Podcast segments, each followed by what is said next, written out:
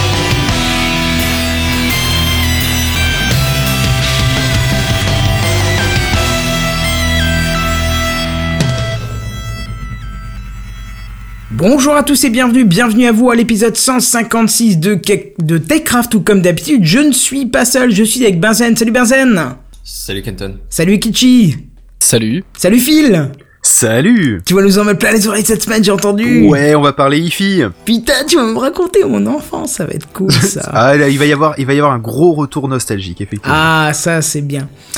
Et qu'est-ce que je veux dire Et on est euh, avec Kenton. Bonjour Kenton. Oh merci, c'est la première fois qu'on me présente, je crois, en 156 épisodes. Euh, merci, je te remercie. C'est vrai que d'habitude je me présente pas. C'est- chelou parce que c'est vrai que quand t'écoutes les podcasts en général, les, les gens se présentent, mais je sais pas, je me présente pas. J'ai trop honte. Bref, c'est pas grave. Euh, Qu'est-ce que je voulais dire? Ben, pas grand chose. C'est l'introduction. Bon, on va essayer de faire vite aujourd'hui. Oh, tu parles, c'est encore un truc qui va durer des heures, ça. Et vous savez quoi les petits gars, cet après-midi j'ai testé Facebook Live, on vous en a déjà parlé dans TechCraft, et cet après-midi j'ai fait le test avec la page de TechCraft, ça vous dit quelque chose ou pas euh, Facebook Live? Absolument. Absolument rien. Mais vous Je savez, savais même pas qu'il y avait un moyen de faire, un- de faire des lives Ouais, sur Facebook. bah en fait c'est Periscope version qu'ils sont- ils sont Facebook. Ils sont toujours à rattraper les trucs que font les autres, mais euh, mais, Mais j'avoue avec leur pas vu version. passer l'info. Alors j'explique un peu le truc. Euh, je me suis dit tiens ok il y a pas mal de gens sur Facebook qui nous suivent, 25 donc euh, pas grand chose mais c'est toujours ça de prix hein. Et je Oui, me suis dit tiens on va pouvoir euh, tester en fait ça pourrait être sympa parce qu'il y en a de plus en plus qui testent et qui disent que c'est bien. Donc je me suis dit je vais tester je voulais pas tester avec mon compte perso parce que je m'en tamponne un peu des gens qui me suivent ou machin sur, euh, sur Facebook, faut être honnête, hein, parce que les photos des enfants qui ont 6 mois et qui apprennent à faire je m'en fous, je vais être honnête. Mais, mignon. non, c'est pas mignon, c'est juste nul. Euh, du coup, je me suis dit, tiens, tiens, tiens, tiens, tiens, on va, on va, on va tester avec euh, Techcraft, quoi, euh, c'est le bon moment. Et du coup, j'ai testé euh, deux choses. J'ai testé d'abord Periscope avec mon ancien iPhone, le, le 4S, parce que on m'a dit plusieurs fois que le 4S ne supportait pas Periscope, qu'il n'était pas assez puissant. Et euh, j'ai testé avec mon compte perso, euh, un peu comme Phil t'a fait deux trois fois cette semaine dans ta voiture. Et Chut, euh, faut pas le dire. ah, pardon. Comme tu n'as pas testé. Euh... Bah, si, moi j'ai bien aimé, c'était marrant. C'était divertissant quand je bossais. Ouais, Mais, j'ai voulu tester. J'ai voulu. Tu chercher des nems ou quoi? Tu m'as tellement non c'était des pizzas mais t'as tellement t'as- tu, tu, tu m'as tellement euh, rebattu les oreilles avec Periscope là que du coup je me suis dit à un moment il faut que je teste quand même. Mais- mais, bon mais- j'ai testé et je pense que oui voilà c'est rigolo mais je vois pas ce que j'arriverai moi à en faire. Mais ce qui est très drôle, c'est que toi, en testant, en faisant du nimp, tu m'as donné envie de te refaire des choses en faisant du nimp. Certes, mais il y a peut-être un sujet, je vous explique. Donc j'ai testé Periscope avec l'iPhone 4S, donc finalement ça marche très bien. Euh, C'est peut-être un peu plus lent quand vous voulez changer de, de, de caméra, parce qu'il y a eu un lag d'à peu près 45 secondes, mais ouais c'est la Ah ouais, vidéo où tu même. filmes par terre c'est ça? Oui, je filmais par terre. Bah, d'accord effectivement la vidéo est dégueulasse euh, ça ça il doit y avoir du 3 frames par seconde Ah ouais? Mais ça fait le job D'accord, ok, donc euh, voilà. Mais c'est- en fait, c'était le but de, de pas d'utiliser le, le téléphone pour faire du, du Facebook Live, mais justement pour euh, continuer le périscope avec ce téléphone-là et faire en doublon euh, pour voir un peu ce que ça donnait le Facebook Live avec mon, téléphone le plus récent, euh, celui qui fait le périscope maintenant. Et bah ça fonctionne, ça fonctionne très bien. J'ai testé donc Facebook Live et on a Oasis, si je dis pas de bêtises, on a William qui était là et on a Petit ours, voilà, j'ai eu du mal à m'en rappeler, mais oui, voilà, il y avait Petit ours aussi qui était là et qui m'a, euh, qui, qui, qui m'ont, vous m'avez tous donné des retours. Et apparemment la qualité est largement meilleure sur Facebook apparemment. Euh, Bah, Kichi, carrément, tu enfin, confirmes Ouais, bah pour euh, pour euh, utiliser entre guillemets en tant que en tant que viewer euh, Periscope avec euh, bah, l'émission de, de, de Jérôme Kainborg, euh, concrètement, j'ai j'ai vraiment vu la différence quoi. Ça ça reste potable sur Periscope, mais on voit que c'est enfin c'est c'est de l'espèce de 480p recompressé à la volée, alors que là, franchement, euh, bah, pendant ton test, t'étais euh, sur sur mon écran de, de desktop quoi. J'ai j'ai même mis en plein écran un moment et Ouais. honnêtement, euh, bah la qualité passait quoi. D'accord, bah, c'est intéressant parce Enfin, que du coup, Je la trouvais vachement meilleure que sur euh, que sur du Periscope en tout cas. hein. ça c'est intéressant parce que c'est ce qui manque un petit peu à Periscope, c'est la qualité. C'est le gros problème de Periscope, Voilà. c'est la qualité vidéo. hein. Certes, sur euh, Techcraft c'est un plan fixe, mais je pense que dans d'autres utilisations, avoir une meilleure qualité, ça peut être intéressant, tu vois. Bah, c'est c'est vrai que là, euh, bon, pour TechCraft, c'est le, le, le, le téléphone ne bouge pas, mais je pense que la plupart des gens qui, qui font comme ça du, du streaming live, que ce soit sur Periscope ou Facebook ou euh, toute autre plateforme, à partir du moment où tu fais du streaming live avec un mobile, c'est pour être, comme son nom l'indique, mobile. Bah oui, c'est ça. Donc tu, tu vas pas avoir un trépied qui va te stabiliser l'image. L'image elle va bouger, il va y avoir de la pixelisation. Et bah là en l'occurrence t'étais euh, en extérieur, euh, donc tu bougeais, t'as fait des petits tours, etc. Et honnêtement je, je voyais pas le, le côté euh, pixel euh, parce que les images bougent quoi. Ça, c'est vachement bien par contre. Euh, bah, Arnaud dit par exemple, tu vois, rien à foutre de la qualité. Mais je suis pas sûr justement, Arnaud, parce que Ah ça dépend. Hein. autant effectivement, comme sur, comme je le disais, hein, sur Techcraft, c'est pas important de voir la qualité, puisque on voit mon studio, enfin ce qu'on appelle mon studio, mais On voit là où je suis. de dos. Ouais, voilà, c'est- non, de, de profil à la limite. Ah, Mais, maintenant c'est de euh, profil. Bah oui, ça fait à peu près 50 Je croyais que épisodes. je croyais que t'étais de trois quarts d'eau Non, non, c'est. aux dernières nouvelles. Bah, D'accord. je- Ça c'était au début en fait. Ouais, voilà, c'est ça. Et puis, Ah, puis j'ai changé, mais euh, peut-être que je changerai encore, je sais pas. Hein. Pour l'instant, j'ai mis ça comme ça, mais personne s'en est plaint. Mais euh, je pense que si tu retransmets quelque chose d'intéressant, je pensais à un truc, euh, si j'y avais été, je l'aurais fait un périscope perso, et pas sur le compte Techcraft, mais sur mon compte perso. Euh, C'était un, truc de moto, un salon de moto où euh, tu es beau de profil. Merci Arnaud, euh, tu me donneras ton numéro et je viendrai te voir et te faire des bisous. non, j'étais, enfin, j'aurais bien voulu aller à un, salon de la moto où il y avait un, espèce de show cascade en moto, tu vois. Bah, je pense que là, par contre, la qualité, étant donné que bah toi t'es sur un côté du show et que tu vois forcément la moto s'éloigner, faire ses cascades et tout, ça aurait pu être intéressant. Donc là, Facebook avait un avantage, mais même avec gros désavantage. Bah, c'est que la diffusion, elle est en carré, en format carré, et ça, j'ai trouvé dommage. Pourquoi ne pas garder le format 16.9 comme Periscope le prend? Pas comme simplement Periscope, mais tout simplement comme un média traditionnel maintenant. Euh, YouTube, rappelez-vous, c'était du 4 tiers avant, c'est passé au 16.9.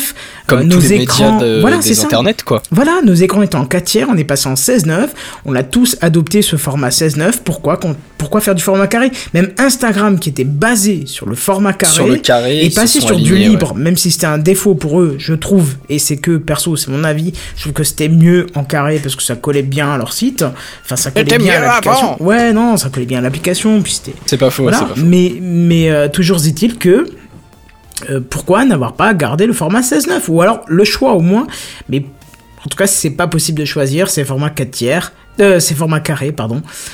Donc un Tu sais un, pourquoi c'est le euh, format carré Bah non, dis-moi. À mon avis, à mon avis, c'est parce que c'est pour les utilisateurs de Facebook. Donc, c'est pour des gens qui sont assez assez nuls en technologie. Hein. C'est-à-dire s'ils utilisent Facebook déjà de T'as pas base. besoin de connaissances pour Mais attends, regarder. attends, c'est donc c'est donc les mêmes gros teubés qui qui sont pas Qui foutus ont le de VVS. filmer en paysage avec leur téléphone Ouais, portable. D'accord, donc c'est Ah, pour éviter ouais. d'avoir du format paysage en bête. permanence. Ah, C'est fortement bête, Quelle que soit l'orientation de ton smartphone, t'as toujours une image qui est correctement orientée et qui, qui est euh, correctement regardable sur un écran. Je pense que c'est juste viable. pour ça.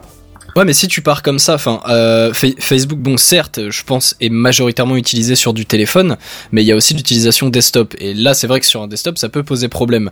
À l'instar de Periscope, qui lui, je pense, a un pourcentage beaucoup plus important sur mobile, vu que de base, c'est une application mobile. Et à ce moment-là, sur, sur Periscope, à moins que je dise des conneries, euh, tu, tu, tu n'as pas ce format carré. Ah Non, tu l'as pas, tu l'as pas. Non mais Voilà. Periscope justement le, le, le truc c'est que les trois quarts des vidéos sont filmées en portrait et tu vas les regarder de toute façon en portrait sur ton sur ton téléphone. Tu, tu donc euh, c'est pas c'est pas problématique que ça soit en portrait du coup sur euh, Hmm. sur Periscope. Par contre, effectivement, comme tu le disais, Facebook, comme tu vas le regarder sur le desktop, et ben regarder des vidéos en, euh, filmées en mode portrait, même si dans une timeline à la limite ça pourrait passer, c'est euh, c'est très moche à regarder, c'est extrêmement frustrant. T'as l'impression d'avoir des œillères que tu n'as pas quand tu as l'écran qui est, enfin, l'im- l'image qui est en plein écran en portrait sur ton téléphone. C'est pas ça, le, exact. c'est pas la Mm, même mm. impression. Ouais. Donc je pense que je pense que la raison elle se situe ici. Bon, il y a aussi, il y a aussi une- peut-être une autre explication, euh, ou alors ils se sont servis de ce, de cette restriction carrée pour euh, faire ça. C'est que t'as les commentaires qui du coup sont tout le temps affichés euh, et tout le temps visibles. C'est-à-dire que contrairement à Periscope qui ont des commentaires euh, euh, qui, qui, qui s'effacent, hein, ouais. voilà, parce que euh, d'ailleurs, il y avait un commentaire qui était écrit, je m'en souviens déjà plus, je crois que c'était Arnaud qui avait écrit un truc et j'ai j'ai oublié ce qu'il avait dit. Mais euh, sur Facebook, tant que t'as pas un autre. Enfin, tant que t'as pas 4-5 autres mecs qui ont écrit des commentaires, tu vois encore les commentaires précédents. Et ce qui était assez drôle, c'est que t'as une espèce de, de de, serious game intégré à l'application, puisque j'avais euh, des euh, des succès, un peu comme sur Steam, qui ont été validés. C'est-à-dire que j'ai eu 10 commentaires, il m'a mis un truc. Oui, vous avez eu 10 commentaires, c'est votre vidéo la plus commentée. Après, il m'a dit 25 commentaires. Oui, vous avez eu 25 commentaires, c'est vraiment la vidéo la plus appréciée de tout le monde. Euh, ok, c'est ma première, donc forcément c'est normal que euh, je vais faire un record à chaque fois, quoi, tu vois. Mais c'est assez drôle de voir que ils essayent de, de ramener un petit côté ludique au truc, tu vois. Après, il faut voir. Il y a, il y a un autre point négatif euh, sur ce Facebook Live, c'est qu'il n'y a pas de découverte de nouvelles personnes, dans le sens où euh, Periscope étant euh, dispo sur une map, euh, Facebook l'est aussi, mais c'est moins évident à trouver. Il faut taper un, lien, euh, c'est pas amené directement. Mais euh, Periscope, c'est directement basé dans l'appli sur la possibilité de regarder sur une carte, la possibilité de suivre via Twitter, et donc tu as des alertes et machin et tout. Et donc tu as peut-être plus facilement possibilité d'avoir de nouvelles personnes qui suivent. Alors que sur Facebook, c'est ceux qui aiment ta page en gros. Donc, Bah, Voilà. Après, il faut, il faut aussi différencier. Enfin, c'est que Periscope, donc, qui est rattaché à Twitter, forcément va adopter un peu le, la mentalité Twitter, à savoir, euh, je fais un truc public, on va avoir beaucoup de recommandations de euh, qui suivre, etc. Je pense que voilà, pour les, pour ceux qui sont sur Twitter, on a, on a tous hein, sur euh, sur la web app des recommandations de temps en temps. D'ailleurs, manque de, de logique. Hein, je suis désolé, Twitter suivre Cyril Hanouna, ça ne m'intéresse pas. Au non, passage. pareil, non, je. pareil. Euh, mais Je à sais même pas qui c'est. J'ai aussi eu les, les reste, euh, reste dans ton innocence et vra- non vraiment. non, Mais crois-moi, oui, pour ta santé, c'est mieux que tu saches pas qui c'est. ouais. c'est ça. Mais à l'instar, euh, Facebook, c'est euh, je suis connecté avec mes amis, je partage des trucs avec mes amis et pas à tout le monde. Bon, à ce moment-là, je, je fais une page publique. Même si euh, je sais que toi, Kenton, quand tu avais fait le test, tu étais passé par, euh, par Pages, qui est donc l'application dédiée de gestion oui, de t'es obligé de passer par la- l'application dédiée, sinon tu as pas Mm, mm, mm. euh, accès à ta page. Ouais, non mais je pense que c'est aussi pour ça qu'il y a, y a pas trop ce, ce côté discover pour le moment sur Facebook Live. Euh, après, faut faut quand même ne faut pas oublier que c'est quelque chose de récent, même si ça fait quelques mois maintenant que que les grosses pages ou en tout cas les artistes ou les personnalités etc ont accès à cette fonction. Parce que tu, demandais tout à l'heure si, si on en avait déjà entendu parler. Moi je sais que j'ai déjà eu des notifs par exemple pour des artistes euh, pour des musiciens que je suis qui, faisaient des lives euh, comme ça. Et d'autres lives moins intéressants. Mais bon ça on peut pas tout avoir. De ce fait je pense que là le, fait que la possibilité de, de broadcaster comme ça s'ouvre au grand public c'est quelque chose d'encore récent qui a un petit peu des tests des expérimentations qui se, qui se font Et justement, à propos de explique- si vous Ouais. voulez, euh, si vous êtes. enfin, je- qui fait le pont parmi vous? Moi Non. Non, d'accord, ok. Pour, si, si on finit pas trop tard et pour ceux qui veulent, on pourrait éventuellement, Phil dit rien, mais je pense qu'il doit faire le pont, non? Non, pas- moi je fais pas le pont, Tu je fais un pont. putain méga viaduc de la mort, euh, Ah. mais euh, ça serait un peu long à expliquer. En gros, je suis parti en week-end mardi à, mardi à midi. Ah, mais tu bosses Voilà. demain. salopard. Donc je bosse pas demain, non. Puis on dit bonjour à Bob qui est là aussi euh, dans les commentaires. Voilà, on en profite, on, on cite un petit peu les commentaires, n'hésitez pas à commenter. Ouais, ce qu'il est possible de faire, c'est justement en after de tester euh, Facebook Live pour ceux qui restent. euh, Allez. voilà. Ouais, pourquoi pas Pour ceux qui restent, pour ceux qui veulent, on fera un after. Je donc, like, du coup, histoire de rester dans le, dans le thème. Bah ça marche. On fera pas de truc long, hein. Vous tu, tu likes pas, ou mais- tu loves Attention maintenant. Ah oui, c'est vrai que maintenant il y a les réactions. Putain, je suis vieux. Eh oui. Ah putain, tout- toute cette technologie, ça me dépasse. Dit-il dans TechCraft. Me voilà rassuré. Et surtout, qu'il euh, alors euh, juste parce qu'on parle de Periscope et de Facebook Live, il y a une nouvelle fonction sur Periscope qui est, à mon avis, totalement useless. C'est la possibilité de faire un espèce de, de dessin sur l'écran. Oh si, si, je- ça peut pas être useless. Tout le monde va dessiner des bits pendant trois semaines. Ça mais oui, mais voilà, mais qu'est-ce que j'ai fait? J'ai testé l'option, j'ai dessiné un cœur, en plus trop mal fait, mais Ouais, euh, voilà, ça, j'ai ressemblait voilà, du coup à mais une bite, partant de là, il a corrigé son tir pour que ce soit vraiment une tub, et puis là, voilà, c'est bon, c'est même pas, même pas, même pas, mais mais mais voilà quoi. Mais du coup, c'était drôle, tu vois. Bon, allez, ça dure 5 secondes. Qu'est-ce que tu veux dessiner, quoi? Quand tu fais un périscope, franchement, les mecs, qui, les mecs qui font des périscopes en général, c'est soit de la chicha, euh, soit euh, des. Ouais, je suis dans la Tessie euh, posée avec mes, avec mes bestas, euh, Avec méga sûr. avec mes gars sûrs, voilà. Qu'est-ce que tu veux faire, quoi? Eh, Dis-toi que j'ai quand même des gars de la cité dans la campagne toulousaine. Hein. J'ai regardé un petit peu ce qu'il y avait autour de moi dans Périscope. Euh, ouais, pareil, j'a- j'avais j'avais des gars de la Tessie. Sauf que les mecs, ils sont en race campagne, quoi. C'est ils sont ils sont pas ils sont pas dans les quartiers chauds de Toulouse. Hein. Et tu Ils sais ce qui est effrayant, campagne à côté de chez moi. Tu sais ce qui est effrayant, mon cher Phil. C'est que euh, Periscope a déclaré récemment que la France était le plus gros utilisateur de Periscope. Oh putain. Malheur, tristesse et Et désolation. voilà, parce que du coup, ils Quand vont on nous mettre en ce que fait la France Mais sur voilà, Periscope. c'est ça, ils vont nous mettre en exemple, obligé, Oh vu qu'on est les premiers utilisateurs. Ouais, parce que c'est c'est parce que j'avais ça ou des ou des ou des ados, euh, généralement des ados de sexe féminin. Euh, qui, qui se la pétaient euh, en racontant je sais pas trop quoi parce que ça me saoulait euh, en racontant leur vie en gros en disant ouais mais avec mes amis euh, cet après-midi on a fait ci on a fait ça bref en gros je crois Je que Periscope en dehors L'intérêt. Voilà. Exactement ça, en Benzen. dehors Là, de- c'est de tip deux top. trois personnes là euh, de fans de technologie qui sont en train de le tester et qui essaient de faire quelque chose de- d'un minimum intéressant Ouais, mais c'est une telle minorité. il y a voilà c'est c'est rempli de gens qui juste parlent face caméra et c'est pas intéressant je sais parce que je me suis prêté à l'exercice et effectivement euh, si t'as rien préparé tu dis rien d'intéressant voilà Bah oui, c'est ça. c'est un fait Non, mais si, parce que du coup, t'as conducteur, donné des indices sur, euh, t'as donné des indices sur 404 que même moi je ne connaissais pas parce que même moi j'avais pas capté qu'il y avait un mystère. Alors tu vois, ouais mais ça c'est parce que il fallait que j'ai du contenu du coup voilà j'ai- balancé des euh, j'ai balancé des trucs et maintenant les gens savent que c'est quelque part sur euh, sur un des lives Periscope Voilà. Mais toujours est-il que, avant de passer euh, au cœur de l'émission, juste pour finir cette intro, comme on a des commentaires sur Periscope, on va les citer. On a Akan qui nous dit tu ne nous parles pas à nous directement. Mais non, je suis désolé Akan parce qu'en fait, Techcraft c'est pas une émission où on parle à vous c'est directement. pas une émission émi- Périscope Voilà, c'est pas du. Periscope euh, pur et dur comme vous avez l'habitude de voir. C'est une émission de divertissement technologique et vidéoludique. Et comme on aime dire, c'est un savant mélange de high-tech, de jeux vidéo et de fun. Et justement, si tu veux le bel exemple, on va tout de suite passer aux news high-tech. C'est les news high-tech. C'est les news high-tech. C'est les news high-tech. C'est les news high-tech. T'as vu le dernier iPhone, il est tout noir. C'est les news high-tech. Qu'est-ce que c'est le high-tech? C'est plus de mon temps tout ça. Et justement, Akan, vu que tu dis qu'on ne parle pas à toi, mais si, je te parle à toi, parce que tu le sais peut-être, mon cher Akan, peut-être que si tu es habitué de TechCrap, tu vas le savoir, le roaming va disparaître le 15 juin 2017. Alors, par contre, pour les autres, pour ceux...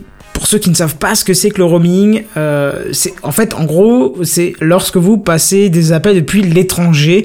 En gros, l'opérateur a passé un petit accord d'itinérance pour que ses clients puissent passer par ce réseau étranger. Sauf que ça vous coûte un bras, il faut être honnête, oui, ça vous coûte un bras. Oui, parce que vous- v- votre opérateur, il faut le dire, en profite bien pour se régaler sur vous, puisque on va le dire clairement, techniquement, ça coûte pas plus cher de router un appel vers un pays ou ou depuis Bah, un sauf qu'il y a pays. le quoi. contrat avec l'opérateur étranger, quoi. Oui, non mais techniquement, je te, pour, pour ça que je te disais, techniquement, ça ne coûte pas plus cher, quoi. Il n'y a pas de frontière pour l'internet, donc euh, ça, ça ne coûte pas plus cher. cher de bien router Voilà, exactement. Et c'est- ça me semble un slogan publicitaire que je n'aime pas trop, non Si? si mais je ne sais plus quelle marque c'est donc, euh, télé. Bah, si tu veux, c'est un peu comme quand tu roules, euh, que tu, par exemple, tu traverses l'Europe en voiture. Bah, euh, disons que techniquement, ta voiture, elle consomme pas plus quand t'es à l'étranger, mais par contre, il faut que tu payes euh, les péages euh, étrangers ou alors les vignettes pour rouler sur des autoroutes, genre en Suisse ou en Autriche ou des trucs comme ça. C'est exactement le même principe. Hmm. Bon, toujours est-il que l'Europe économique, je précise donc les 28 États membres, euh, donc euh, plus, alors d'ailleurs, parce qu'il y a plus trois pays, il y a plus l'Islande, plus le Liechtenstein, c'est impossible à prononcer ça, et la Norvège, euh, vont supprimer... euh, ah, on me dit- euh, c'est Arnaud qui nous dit, ça te coûte pas plus cher de bien manger, donc apparemment lui, il a le slogan complet. Oui, c'est Casino euh, Cafetaria qui avait fait ça il y a un peu moins de 10 ans avec notre cher Aimé Jacquet National. D'accord. C'est triste, c'est d'une tristesse sans nom. Alors si c'est mes jaquets, ça fait peut-être un peu plus de 10 ans du coup. Bon bref, je vous disais les 28 États membres, plus l'Islande, plus le Liechtenstein, Liechtenstein, j'arrive pas, plus la Norvège, euh, donc qui avant de supprimer ces frais ont adopté une baisse obligatoire, vous vous en doutez, sinon ils ne le feraient pas, des frais d'itinérance. Donc en gros, tout ce qui est appel émis depuis l'étranger vous coûtera que 5 centimes supplémentaires et chaque SMS vous coûtera 2 centimes supplémentaires. Bon, alors là déjà je vous entends euh, dire euh, Ouais, mais la question se pose quand même. Euh, Non, c'était pas ça qu'il voulait entendre. Avant qu'on s'en c'est branle. pas trop ça que je voulais entendre parce que justement je vous entends déjà me dire Oui, bah vas-y, balance-le. bah balance-le. je compte sur Ah toi. bah je sais pas, mais je pensais que tu pouvais le branler. le- On s'en fiche. Pas le je comptais le sur toi. passer. Bon, je vous entends déjà me dire. On s'en fiche. Non, pas mais ça. alors non, attends, attends, attends. Ah voilà, je le fais moi-même. Ah, J'étais pas jingle, loin. Il prend pas, en fait, c'est c'est un peu bizarre. D'accord, c'est pas grave. Bref, je vous disais, euh, on s'en branle. Mais là où c'est intéressant, justement, c'est que le plafond des 5 centimes supplémentaires sont par mégaoctet consommés en data aussi. Voilà, non mais je pensais que Phil, t'as du Euh, coup, attends, t'allais dire ce que t'avais à dire. parce que j'ai pas dû comprendre. Bah, Il devait avoir attends, un truc chamboulant là, mais j'ai pas. J'ai un petit souci parce que c'est 5 centimes supplémentaires pas pour les appels, 2 centimes supplémentaires pour les SMS Ouais, et 5 centimes supplémentaires pour les mégaoctets. Oui. Très bien. Ouais. Mais quand t'es en illimité sur ces trois trucs, Bah, je- bah, ça te coûtera gros, que est-ce 2 que ça centimes. coûte quand même. 5 centimes, 2 centimes et 5 centimes Bah Ça change oui, rien. Bah oui, si, ça te rajoutera, euh, ça te rajoutera ces 5 D'accord. centimes à 0 euros que tu payes déjà, entre guillemets, 0 Bah alors euros au par, niveau des euh, SMS et des appels, effectivement, c'est vachement moins qu'avant parce que je crois que les SMS c'était 30 centimes je- d'euros par SMS Écoute, ou une connerie comme ça. On va, on va parler franco et je vais te raconter ma vie, hein, Phil, Ah, vu qu'on est en 36, tête à 15 la tête. C'est ça, vu qu'on est en tête à tête. Je vois pas. Ah bah si ça marche. L'intérêt. bah si ça marche, Bazen, mais tu vas avoir l'intérêt. J'ai commandé un canapé, justement, Bazen, tu me demandais des nouvelles cet après-midi par Chez SMS. Canapi, où ça? Non, pas chez Canapi, chez Mobile Phone Group in Saarbrücken, euh, voilà. Ouais, d'accord. Et du À coup, tes souhaits. voilà. Et Donc coup- en teutonie germanophone? Voilà, c'est ça. et du coup, comme ils avaient du retard, je les ai appelés plusieurs fois. Et j'ai passé un appel de 45 secondes, parce que j'ai eu la personne tout de suite, euh, en leur T'as demandant coûté qu'est-ce qui se 45 passe. euros. Eh non, ça m'a coûté 2 euros et quelques. Voilà, 45 secondes, donc je pense qu'il a dû compter une minute complète. euh, et j'ai trouvé que 2 euros et quelques, c'était un petit peu abusé quand j'appelais à quelques kilomètres de chez moi, puisque j'habite à la frontière allemande. Et Orange, je te fiste avec mon gros point mais Pour ça, cette chose-là, l'opérateur, ça lui change rien que t'habites à la- le, le long de la frontière ou à côté de l'Espagne. Oui, hein. d'accord, mais toujours est-il que techniquement, ça ne lui coûte pas plus cher de router un signal. Ce n'est que du routage de signal. Donc, faut arrêter de me dire euh, que euh, ça coûte un bras, mais du coup, les 2 euros et quelques que j'ai payé pour passer juste un appel de 45 secondes m'ont fait bien mal au fût, si tu vois ce que je veux dire. Et donc pour revenir justement sur mon, euh, mon explication, même pour la data, ça vous coûtera euh, 5 centimes euh, supplémentaires par mégaoctet consommé en data. Alors certes, ça reste toujours cher, hein, pour 1 mégaoctet, ça fait quand même 5 centimes, je Ça trouve ça très cher. Mais euh, si comme mon cas vous vous perdez à l'étranger et que vous devez activer la data pour le GPS par exemple, euh, vous ne serez plus obligé de prévoir de, une vente d'un organe ou un truc comme ça pour vous en sortir financièrement. Hein, on, est d'accord, parce que 5 centimes, ça reste quand même abordable. quoi. Ça m'est arrivé euh, il y a 3-4 ans euh, d'avoir mon application Waze qui a planté quand j'étais à l'étranger, et donc qui a perdu les cartes, et quand je l'ai relancé, il a dû recalculer le trajet. J'ai dû activer la data à l'étranger, j'en ai eu pour 5 euros et quelques. Ça m'a fait très très Ah très ouais, mal. quand même. Ouais, ouais, ouais. Alors que là, on a baissé le prix à 35 euros pour un DivX. Si tu le télécharges, j'ai j'ai fait le calcul. Ah bah bravo, tu À vois. 5 centimes par MO, ça te fait 35 euros le DivX de 700 mégas. Bon bah tu vois. Voilà. Mais du coup, ouais, non, tu, tu vois, c'est quand même abusé, À quoi. niveau-là, te tu, dis, peux quand euh, même le prendre en DVD. Hein. Je veux, je veux pas descendre ton c'est vrai. calcul, hein, mais ça me ferait mal. Mais Non, non, t'as pas tort. hein. Euh, au- au- Autant le prendre en DVD, voire même en Blu-ray. hein. En Blu-ray, ouais, même, même. le Blu-ray là pour les 35 Édition euros, t'es collector. gagnant. 35 euros. Bref, n'oubliez pas que selon vos forfaits, vous avez déjà sûrement des aménagements prévus pour l'étranger et que ces frais sont supplémentaires à l'abonnement. Par exemple, si vous êtes, euh, je vais citer mon forfait parce que je connais pas les autres forfaits, mais si vous êtes chez, chez Soch, putain, ils- putain, ils ont Tu bien joué passé chez marketing. Soch, c'est ça? Ils ont bien joué marketingement, ces enfoirés, j'arrive pas à le dire.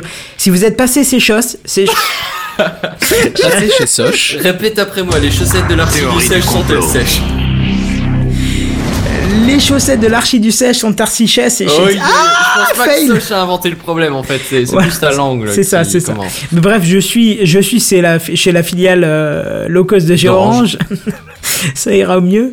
Et euh, Je suis pas chez C Orange. Voilà, Ah, du merde. coup, et du coup, j'ai quand même 5 gigas, euh, 5, euh, non, pardon, 3 ou 5 Non, 5 gigas par an c'est trois. à l'étranger. 3 Ok. Même non, 3, non, ça a reste bien. passé, c'est- ça, ça a passé. ça a Attends, attends, c'est 3 gigas à l'étranger par an.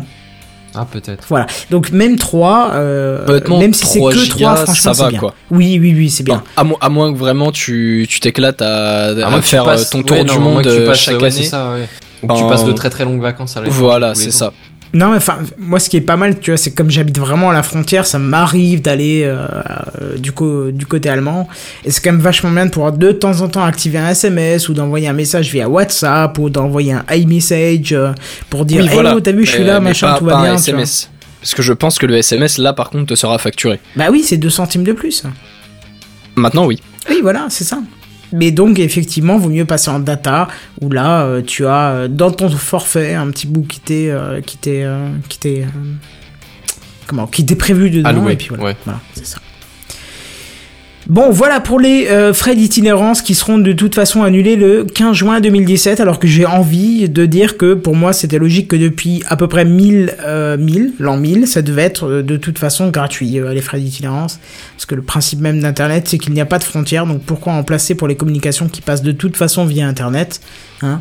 Faut me dire, Parce que Parce que que ça comme ça avant. que par internet en fait. Le, le truc c'est que c'est les opérateurs euh, entre eux qui ont des contrats pour faire transiter les données et que pour la raison pour laquelle tu payes plus que juste à l'intérieur de ton opérateur ou à l'intérieur de la France, on est d'accord que techniquement il n'y a pas de limite au réseau internet. Je veux dire ça arrive dans, dans le réseau de l'opérateur, ça part sur internet et là ça arrive dans le réseau d'un autre opérateur. Ça, ça techniquement il n'y a pas de raison. Mais au niveau euh, économique ça se justifie parce que les opérateurs français ont négocié avec les opérateurs allemands ou belges ou anglais ou qu'est-ce que j'en sais. Et du coup, ils ont négocié avec ces opérateurs-là des, des, des, des frais, quoi. Bon, après, forcément, ils se font encore une marge dessus, hein, mais. euh, Ouais, mais ça reste quand même triste. quoi. voilà. Mm. Mm. Oui, mais après, moi, ça me choque. Enfin, ça me choque pas particulièrement que ça, que, que ce soit arrivé à ce point-là, que, enfin, que, ce- que ça se soit créé de cette façon-là. Mm. Après, c'est une, une très très bonne évolution. Hein. Je dis pas, vu qu'on ouvre l'Europe économiquement, euh, qu'il y a plus de frontières ou quasiment plus, enfin des choses comme ça, ça me paraît logique que le truc suive, euh, suive la, suive la norme. Oui, bien sûr, bien sûr. Mais l'origine me paraît pas choquante. Bref. Bon, bah très bien, on va passer à la news suivante. Bon, visiblement, moi je suis condamné à garder un rapport entre mes news à chaque émission. Hein. La, la dernière fois c'était les fuites de données et bah maintenant c'est le Bitcoin. Donc ces derniers jours, euh, la Ah, communauté attends, on parle de voitures électriques là? J'ai perdu. Euh, presque, presque. Mais, mais non. D'accord. À, à moins que euh, à l'avenir euh, on puisse acheter sa Tesla en Bitcoin, ce qui serait intéressant Je ma foi. suis sûr que ça doit être faisable. Euh, maintenant peut-être pas, mais bon, dans les années, dans les années qui viennent euh, peut-être. hein. Peut-être. Et en tout cas, ouais, ces derniers jours, euh, bah, la communauté du, du Bitcoin, euh, qui est euh, la crypto-monnaie la plus connue du moment, bah, elle est un peu en effervescence à cause de Craig Wright. Bien sûr, on connaît tous euh, Craig Wright. Mais carrément, carrément, Craig Veit, Je- euh, Craig. euh, je On a pris une bière tout à l'heure en terrasse, c'était sympa. Ah bah oui, forcément une bière, hein, euh, étant donné que donc Craig Wright c'est un entrepreneur australien de 45 ans. Euh, et bah Monsieur Wright, euh, qu'est-ce qu'il a fait? Il a récemment affirmé être Satoshi Nakamoto. Ah oui, y a rien que ça, quoi. Ça va, il s'est pas fait chier, quoi. Voilà, donc pour ceux qui ne sauraient pas, Satoshi Nakamoto en fait c'est le pseudonyme du, du créateur de, de- du Ah, Bitcoin. Voilà. Si, on sait jamais. Euh, bon, c'est pas le premier hein, au passage euh, à, à prétendre euh, être, être Satoshi. Et là, donc, dans une petite série d'interviews euh, à, à différents journaux ou organismes de journalisme, et notamment de la BBC, bah, il a apparemment fourni des preuves du fait qu'il soit Satoshi. Donc parmi ces preuves, euh, une, euh, enfin plusieurs clés de euh, des premières transactions de Bitcoin qui remontent donc en 2009 comme je disais, c'est pas la première fois qu'on qu'on entend quelqu'un prétendre être le créateur du Bitcoin, mais là on a quand même des, des preuves qui sont à première vue irréfutables.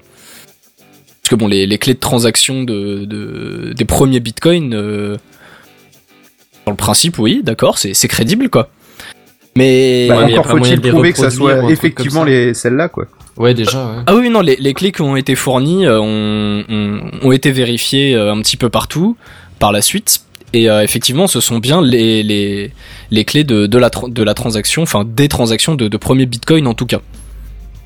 Mais bah, mine de rien, cette histoire, elle a très vite rencontré ses détracteurs. hein. Autant la majorité des, des médias mainstream comme la BBC bah, semblaient plutôt convaincus que, que Craig Wright soit, euh, soit effectivement Satoshi Nakamoto de par ces preuves-là. Euh, mais bon, bah, les journalistes mainstream, ils ont pas forcément la, la connaissance suffisante pour réfuter ou non ce genre d'infos. Hein. Euh, je critique pas le, le journalisme mainstream, peu quand même. Enfin, ces Bah, types-là, ouais, c'est des sujets typiques. euh, du coup, tu fais appel à des journalistes plus techniques éventuellement. en l'occurrence, ça pas été le cas, je pense, hein, euh, étant donné que tout de suite, ils, ils ont pas trop cherché à comprendre. Hein. Tu leur montres deux chaînes de caractères similaires en disant que ça, c'est la- sa clé de transaction et ça, c'est la clé de transaction des premiers bitcoins, et puis bah, ça passe quoi. Ouais. Mais donc moi je suis allé faire un petit tour sur le sur le Reddit euh, Bitcoin qui est très très complet euh, et qui a une communauté très très active. Et bah là-bas l'histoire est tout autre. Donc entre autres on y, trouvera des dizaines de posts enroulés dans du sarcasme, des propos peu élogieux et d'autres gentillesses. Tous ces posts ayant pour cible euh, bah, cette fameuse histoire de Craig Wright euh, étant Satoshi Nakamoto parce que bah ils ont discuté un petit peu et les preuves euh, qui ont été fournies euh, bah en soi n'importe qui aurait pu les fournir parce que bon les clés qui- qu'il a présentées bah c'est des clés publiques donc euh, comme je le dis en, ouais, ce en soi récupérable par n'importe qui. Ouais. bah pas forcément reproductible mais à partir du moment euh, enfin je veux dire avec un peu de boulot moi aussi je peux je peux contacter M6 et dire ah bah je suis le créateur du Bitcoin euh, tenez euh, regardez ces, ces clés de transaction euh, que au final j'ai cherché euh, pendant 10-15 minutes sur les internets quoi Hmm. Euh, voilà, d'un côté, on a euh, les médias mainstream et une certaine partie de la communauté qui, pense que Craig Wright est effectivement le, créateur du Bitcoin. Et une très grosse majorité, je dirais, qui pense le contraire. En soi, la solution pour clore cette histoire serait quand même relativement simple. hein. Il suffirait que, Craig Wright euh, effectue une transaction à partir d'un compte qui, possède ces fameux premiers bitcoins. Donc, étant donné que dans, le bitcoin, les, adresses de compte sont uniques et ceux des 50 premiers bitcoins à peu près, sont facilement trouvables sur le net. hein. Je suis tombé sur une page euh, qui montre euh, peut-être une centaine de comptes qui contiennent un certain, un certain montant de bitcoin qui sont référencés comme étant euh, les, les premiers, donc vraiment ceux qui ont été faits à la création de, de la crypto-monnaie. Mais sans raison valable, bah, Monsieur Wright, il, il a refusé. Et il a récemment annoncé sur son blog qu'il cesserait de tenter de prouver qu'il est bel et bien l'inventeur du Bitcoin, un petit peu en se faisant passer pour une victime, à se faire euh, harceler de, de, de menteurs et ou que sais-je. D'inquisition et ouais, de, de questions trop intrusives. Oui, voilà. C'est ça. Donc, Craig Wright serait-il Craig Wrong finalement? Oh. Au final. Oh, oh. Ouh, Eh bah. Benzen. Merci. Alors non non non non mais si tu veux j'ai un gros problème c'est que euh, ce qui se passe c'est que je, j'ai- je suis le, le, le fil de, de, de l'épisode qui, Oui. qui est sur ma, mon écran de droite donc jusque là ça va et donc avec ma souris je scroll au fur et à mesure du truc tu vois jusque là c'est pas trop choquant le truc c'est que dès que je suis plus centré sur mon clavier virtuel ça marche plus Ah, et ouais il existe des logiciels. fait que hein, du coup il faut ça. que il faut que j'appuie sur la bonne touche enfin il faut que je regarde quelle, quelle est la touche que j'appuie sur la touche que je me rende compte que je suis pas centré dessus que je centre dessus et que j'appuie sur la touche Il se rend compte de ce que c'est de faire des jingles en live, c'est cool. Ah ouais, mais toi t'as une tablette à côté, donc ta tablette elle est pas décentrée une sur le tablette, truc. euh, j'ai un PC. Pardon, t'as un, un iPhone, un... ouais, bref, on s'en fout, c'est c'est ouais. pas le sujet. Le fait est que t'as un un autre écran. appareil qui est réservé dessus, c'est pas juste un autre écran, c'est un autre appareil. Ah Bah, faut être équipé, monsieur. Au lieu de faire ça avec des briques et de broc, là, faut, faut être équipé, c'est tout. Alors. Théorie du complot. Quoi? Je suis pas sûr que c'était le bon jingle. Mais Non, je crois qu'il y avait, il y, il il avait aucun rapport. Non, non, il est, il est- alors, alors, tu me, tu passeras ton numéro de carte bancaire juste après l'épisode, on va s'arranger, y a pas de souci. Pas de souci, j'ai des vieux PC qui traînent si tu veux que ça dépanne. Alors, euh, donc sinon pour euh, pour revenir sur le sur le truc, mais euh, j'ai je pensais que c'était juste pas possible de prouver que, que quelqu'un était lié à une euh, à un, à un compte de Bitcoin parce que Oui, c'est un spécifiquement peu ce c'est euh, censé c'est censé être le truc le plus anonyme qui qui, Effectivement, qui soit. oui, oui, oui. Bah, en soi, je veux dire. euh, Donc par définition, c'est pas possible de prouver que tu es ou que tu n'es pas euh, le, le Bah, créateur remarque, de à moins Bitcoin. que tu puisses dire, euh, Pas- pas je, par une je vais faire ce mais- transfert de temps et temps à, à, te- à tel et Oui, tel euh, voilà. à la seconde précise, tu vois. Voilà, c'est Ouais. ça. Enfin, à et la là, seconde dit ou à peu près. d'un- compte à à une autre personne euh, de, du tel montant euh, à telle heure, euh, bon, ça va être euh, plutôt. Ouais, c'est voilà. chaud quand même. Après, après voilà, si euh, si derrière euh, Monsieur Wright dit euh, effectivement je je fais une transaction de euh, X euh, Bitcoin de euh, cette adresse là qui est euh, une des premières adresses euh, créées et qui contient les, les premiers les premiers bitcoins à euh, X adresse qui est également mon adresse. Mais euh, enfin du coup c'est pouvoir dire c'est moi qui vais faire cette transaction de tel montant à telle date. Bah, comme euh, comme c'est le système de blockchain et je pense qu'il va falloir finir par faire un dossier dessus mais comme c'est un système de blockchain tout le monde pourra vérifier si cette transaction a eu lieu ou non au final.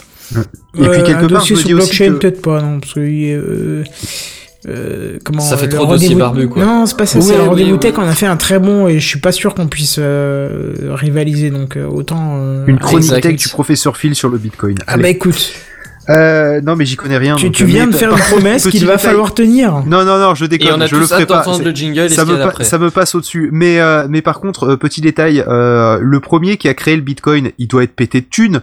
Parce que au début, les minés, euh, les bitcoins, ça tombait un petit peu euh, Ah, quasiment constamment. oui. c'était Euh, maintenant, il faut ouais. attendre six mois et, des, et avoir euh, je sais pas combien de cartes graphiques dans son euh, dans son ordi pour miner du Bitcoin et puis éventuellement tomber sur euh, un Bitcoin euh, qui qui euh, paye à peine ta facture d'électricité. et encore Euh, un bitcoin euh, honnêtement euh, si moi je pouvais miner un bitcoin avec ma machine je cracherais pas dessus hein. Voilà donc je suis en train de ouais. me dire est-ce que est-ce que le fait même de de dire eh c'est moi le créateur du Bitcoin c'est pas déjà une une preuve que c'est pas lui parce que je veux dire, dans l'absolu, moi, je serais le créateur du Bitcoin. Je serais donc, a priori, hein, si selon toute logique, relativement pété de Bitcoin. Euh, je fermerais je ma la gueule. pas Voilà, c'est-à-dire que là, c'est quand même un truc à se faire, euh, à se faire braquer, euh, à se faire kidnapper. Enfin bref, enfin, t'es t'es une grosse fortune, tu, tu, tu restes, tu restes discret, quoi. Bon, c'est c'est une fortune somme toute modeste, hein, donc au, au niveau des estimations, le, le vrai euh, Satoshi Nakamoto euh, aurait à peu près aux alentours d'un demi milliard de dollars en, en Bitcoin. Oh, c'est vrai que c'est. Ça reste c'est modeste, pas ça grand chose, modeste. Oh, un demi-milliard, C'est 500 modeste. millions. À savoir que du coup, il a Connard. déjà dû en vendre des, des, des bitcoins au fur et à mesure, donc il a dû acheter d'autres, acquérir d'autres trucs avec ses bitcoins. Euh, oui, c'est fort possible. Bah, étant donné que euh, pour l'instant on n'a pas encore de preuves irréfutables de, de l'identité de, de Satoshi Nakamoto, euh, on sait pas trop ce qu'il a fait avec euh, avec son pognon. Hein. Oui, non, bah oui. Mais du coup, il a probablement pas gardé toute sa fortune seulement en bitcoin, tu vois. Il, il a Oui, probablement oui, pas je pense que stocké dans derrière, un coffre euh, quelque part, tu vois. Mm, mm. Bon, ça après, euh, on, on part sur des sur des suppositions. Comme je dis, étant donné que cette personne reste encore aujourd'hui euh, totalement bah, anonyme, euh, c'est un peu compliqué de savoir euh, de savoir ce qu'il a fait avec avec son argent. Oui, oui, bah, bien sûr. Même si, encore une fois, bah, d'après une, une bonne partie de, des médias, ce serait quand même Monsieur Wright, malgré l'acharnement des, des vilains internautes, hein, sur le fait que bah, les preuves qu'il a fournies, c'est un peu bidon. Bon, après, bon, je pense que la manière dont j'ai présenté l'histoire, ça donne un léger indice sur ma position concernant Oui, bah oui, cette bah euh, oui. T'es révélation. plutôt convaincu que c'est lui, c'est ça? Tout à bon fait. J'ai tout bon Exactement. Je non. le savais. Bon, je, suis, je suis loin d'être le seul. Hein. Au passage, il y a, il y a Wikileaks qui a, qui a tweeté il y a quelques jours. euh, nous tenons à remercier euh, Craig Wright d'avoir mis en évidence le manque de travail et de recherche des journalistes de la BBC, de la LRB et de l'économiste. Ça, c'est fait. Au passage, c'était la, la petite pique gratuite, gratuite, pardon. Et d'ailleurs, donc, si vous voulez en savoir un petit peu plus sur euh, sur ce drama, parce que bon, c'est quand même du drama, hein, euh, faut pas faut pas se mentir.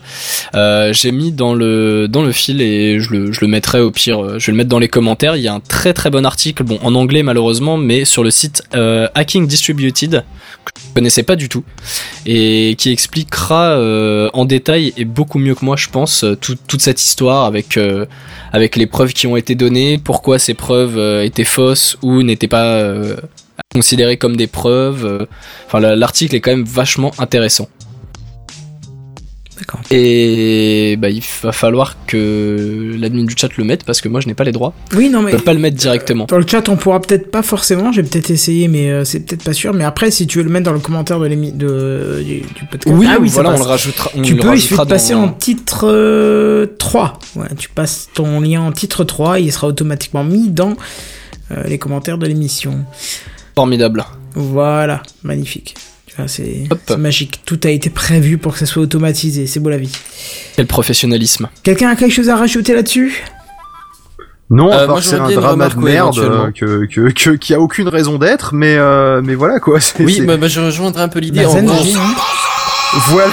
grossièrement, hein, je veux dire, en- dans, dans les grandes lignes, euh, ça me fait un peu ni chaud ni froid, on va être honnête. Oui, parce que tu n'utilises pas les bitcoins, mais pour ceux qui sont fans de cette technologie, je pense que le dieu créateur, machin, tout ça, c'est comme les connards de croyants, quoi. Je veux dire, à un moment, ils veulent voir leur Ah, créateur. c'est Dieu, c'est genre, euh, c'est moi Dieu, c'est Ah, bon. Peut-être hein, que Satoshi. Nakamoto euh, n'existe pas et n'est qu'une entité. euh. Non, enfin là, là pourquoi ça a quand même gueulé, c'est parce que comme je disais au début, c'est pas le premier à, à arriver et à dire oui c'est moi qui ai inventé le Bitcoin euh, et derrière au final bah c'est juste du blabla et juste une tentative pour au final euh, choper de la reconnaissance et, et faire du pognon sur euh, sur ce truc là parce Pour avoir une que crédibilité économique, quoi, en gros. Hey, Oui, on dit ça, voilà. mais peut-être que Sakoshi n'a qu'une moto. Oh non, de Mon dieu. Pardon. Je me désolidarise de cette émission. J'en même un qui Ouais, fouette, aller c'est normal ou pas Je vais rentrer chez moi. Ah merde, je suis chez moi. c'était le, le facepalm euh, très bruyant Kenton. C'est ça. Bon, bref, très bien. On va passer euh, suite à ça à la news suivante. Justement, lundi, hein, lundi au Brésil, il était peut-être pas très bon d'utiliser WhatsApp comme messagerie instantanée, puisqu'il y a un juge brésilien qui a cru bon d'ordonner le blocage de WhatsApp pour 72 heures et donc paralyser la bagatelle de 100 millions de Brésiliens. Moi, je serais lui, j'irais pas me balader dans la rue sans garde du corps. Je, je sais pas pour vous, mais... euh, Déjà au, en- au Brésil, j'aurais pas tendance à me balader dans la rue sans garde du corps Voilà. tout court. Donc imagine en étant juge et en ayant bloqué le principal moyen de communication des Brésiliens, je suis pas sûr que ce soit une bonne chose. Alors pourquoi et comment? Eh ben, C'est dû à une affaire de justice, hein, vous vous en doutez, si c'est un juge qui, intervient, où justement la justice avait demandé à Facebook, euh, qui est détenteur de WhatsApp, de fournir des données privées sur une bande de trafiquants de drogue locale.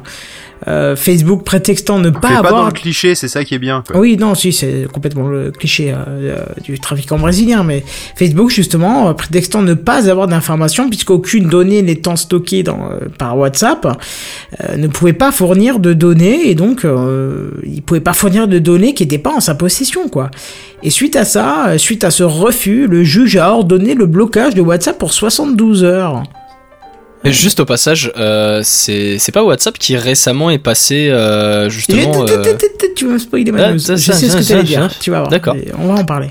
Ah 72 heures. Ah mon dieu. 72 heures, oh mon dieu, l'opération de blocage a été respectée par les 5 opérateurs téléphoniques hein, qui a bloqué WhatsApp afin d'éviter une amende de 127 000 euros par jour de désobéissance. hein, ça s'appelle comme ça. Ça picote. Ouais, c'est par jour de désobéissance. D'ailleurs, justement, Mark Zuckerberg en a profité pour affirmer que la décision punit près de 100 millions de Brésiliens qui s'appuient sur nos services. Il a même ajouté que l'entreprise avait pourtant coopéré autant qu'il était possible avec les tribunaux locaux. Bon, alors le blocage a débuté lundi vers 14h, comme ça, enfin même 14h précise, hein, parce que je pense que ça a été programmé. Heure française, bien sûr, mais n'aura duré que soix- n'aura pas duré justement les 72 heures comme c'était prévu initialement, parce qu'il y a un autre juge qui est intervenu pour lever le blocage au bout de 24 heures. Je pense que en fait, il- ça devait être son pote euh, de base. Il s'est dit putain, non, je peux pas le laisser faire ça. Il va se faire buter par un cartel. Ouais, c'est ça. Il va se faire buter par un cartel. 2, quoi. Voilà. Du coup, je vais venir, je vais lever le truc, je vais m'arranger avec lui, je vais lui proposer une binou, ça va se passer. Bon, bref. Bien sûr, les raisons de ce déblocage n'ont pas été révélées, hein, mais les Anonymous brésiliens, par contre, euh, eux, pour protestation, ont supprimé la page web de la justice brésilienne le jour même. Donc ça pourra peut-être peut-être faire pencher la balance, tu vois. Tu, tu te dis, bon, ok, euh, les tribunaux peut-être ont fait une connerie en fait. Voilà, On c'est y est ça. peut-être allé un peu fort, non, tu crois pas? Ah oui, c'est ça. Les Anonymous sont venus derrière. On dit, bah ok, tu joues comme ça, on va te supprimer ta page de la justice. On va voir ta justice selon, euh, selon euh, le Brésil. euh, et puis voilà, quoi. Bon, du coup, le cofondateur de WhatsApp a précisé, parce que c'est pas Mark Zuckerberg, hein, c'est un autre, j'ai pas noté le nom. Il a précisé quand même que depuis que dû au chiffrement de bout en bout euh, de WhatsApp, euh, d'ailleurs il le déploie depuis quelques mois, il était impossible de lire les messages des utilisateurs. Et même Mark Zuckerberg euh, n'est pas resté silencieux et a recommandé aux Brésiliens de demander des lois qui garantissent que des blocages de ce type ne puissent plus jamais avoir lieu. Et Kichi, est-ce que c'est ce que tu voulais dire à ce propos? Oui, oui, tout à fait. Bah, comme j'ai comme j'ai pas lu la news avant, euh, j'a- j'avais pas vu que tu en parlais à la fin, mais oui, voilà, c'est ça. C'est il me semblait que depuis quelques temps, euh, WhatsApp avait, euh, enfin, proposait par défaut euh, un chiffrement de, de bout en bout, donc ça, c'est ça. d'utilisateur à utilisateur. Et te propose même un petit, un petit moyen de vérifier que t'es bien chiffré de bout en bout. Il te donne la, la procédure pour vérifier. Ah, c'est sympa ça. en envoyant un QR code et c'est le QR code de l'autre côté est vérifié, c'est-à-dire que tu es bien chiffré de bout en bout. Ah, c'est une bonne chose, surtout que, enfin bon, moi je suis personnellement je suis pas utilisateur de WhatsApp du tout, mais je sais que, bah voilà, en l'occurrence au Brésil, mais, dans beaucoup de pays, c'est comme tu disais le moyen de communication principal. Donc le fait que ce soit chiffré, c'est juste une très très très bonne chose quoi. Moi, je suis un gros utilisateur de WhatsApp et je peux t'assurer que c'est, enfin, moi, je préfère ça à tout, tout le reste. hein. Euh, Même. Messenger de Facebook, c'est loin, loin, loin, loin, loin derrière. Euh, les messages, les euh, MMS, les SMS, ce que tu veux, c'est loin, loin derrière. euh, tellement WhatsApp est bien puissant et puis il est passé gratuit depuis longtemps, donc. je t'avoue que j'ai du mal à concevoir des gens qui ne l'utilisent pas, tu vois. Bah, qu'est-ce qu'il a de plus que les autres, franchement? Il a Ah, tout. Parce que moi, de mon temps, on Il a utilisait les mails et ça marchait très bien. Non, mais c'est ça, non, mais c'est... oui, bah, dans ce cas-là, on peut se dire, on utilisait le Après, je veux papier dire, ça, rouge. ça marche, hein, mais, euh, voyageurs Bah, c'est-à-dire que tu, tu fais vidéo, tu fais SMS, tu fais audio, euh, tu fais image, euh, tu fais texte. euh, Qu'est-ce que tu Oui, fais après euh, c'est c'est plus une question au final de, de communauté présente quoi.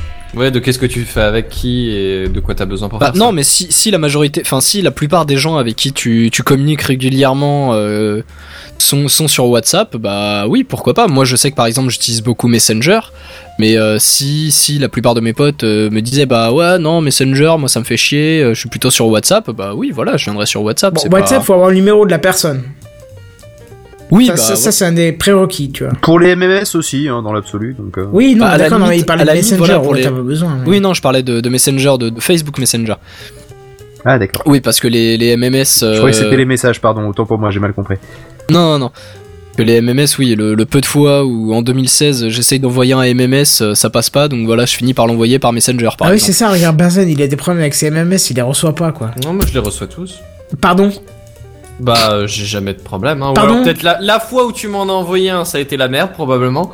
T'as de la Mais, chance que euh, mon portable sert de périscope, sinon je te renvoie un MMS direct. ouais, mais ça, quoi. Bah, ça, vas-y, ça, je ça, t'en c'est l'itinérance depuis l'Allemagne. Ça pose problème, en fait. vis pas en Je suis sur le Allemagne, réseau moi. français Ah, quand pardon. même. hein.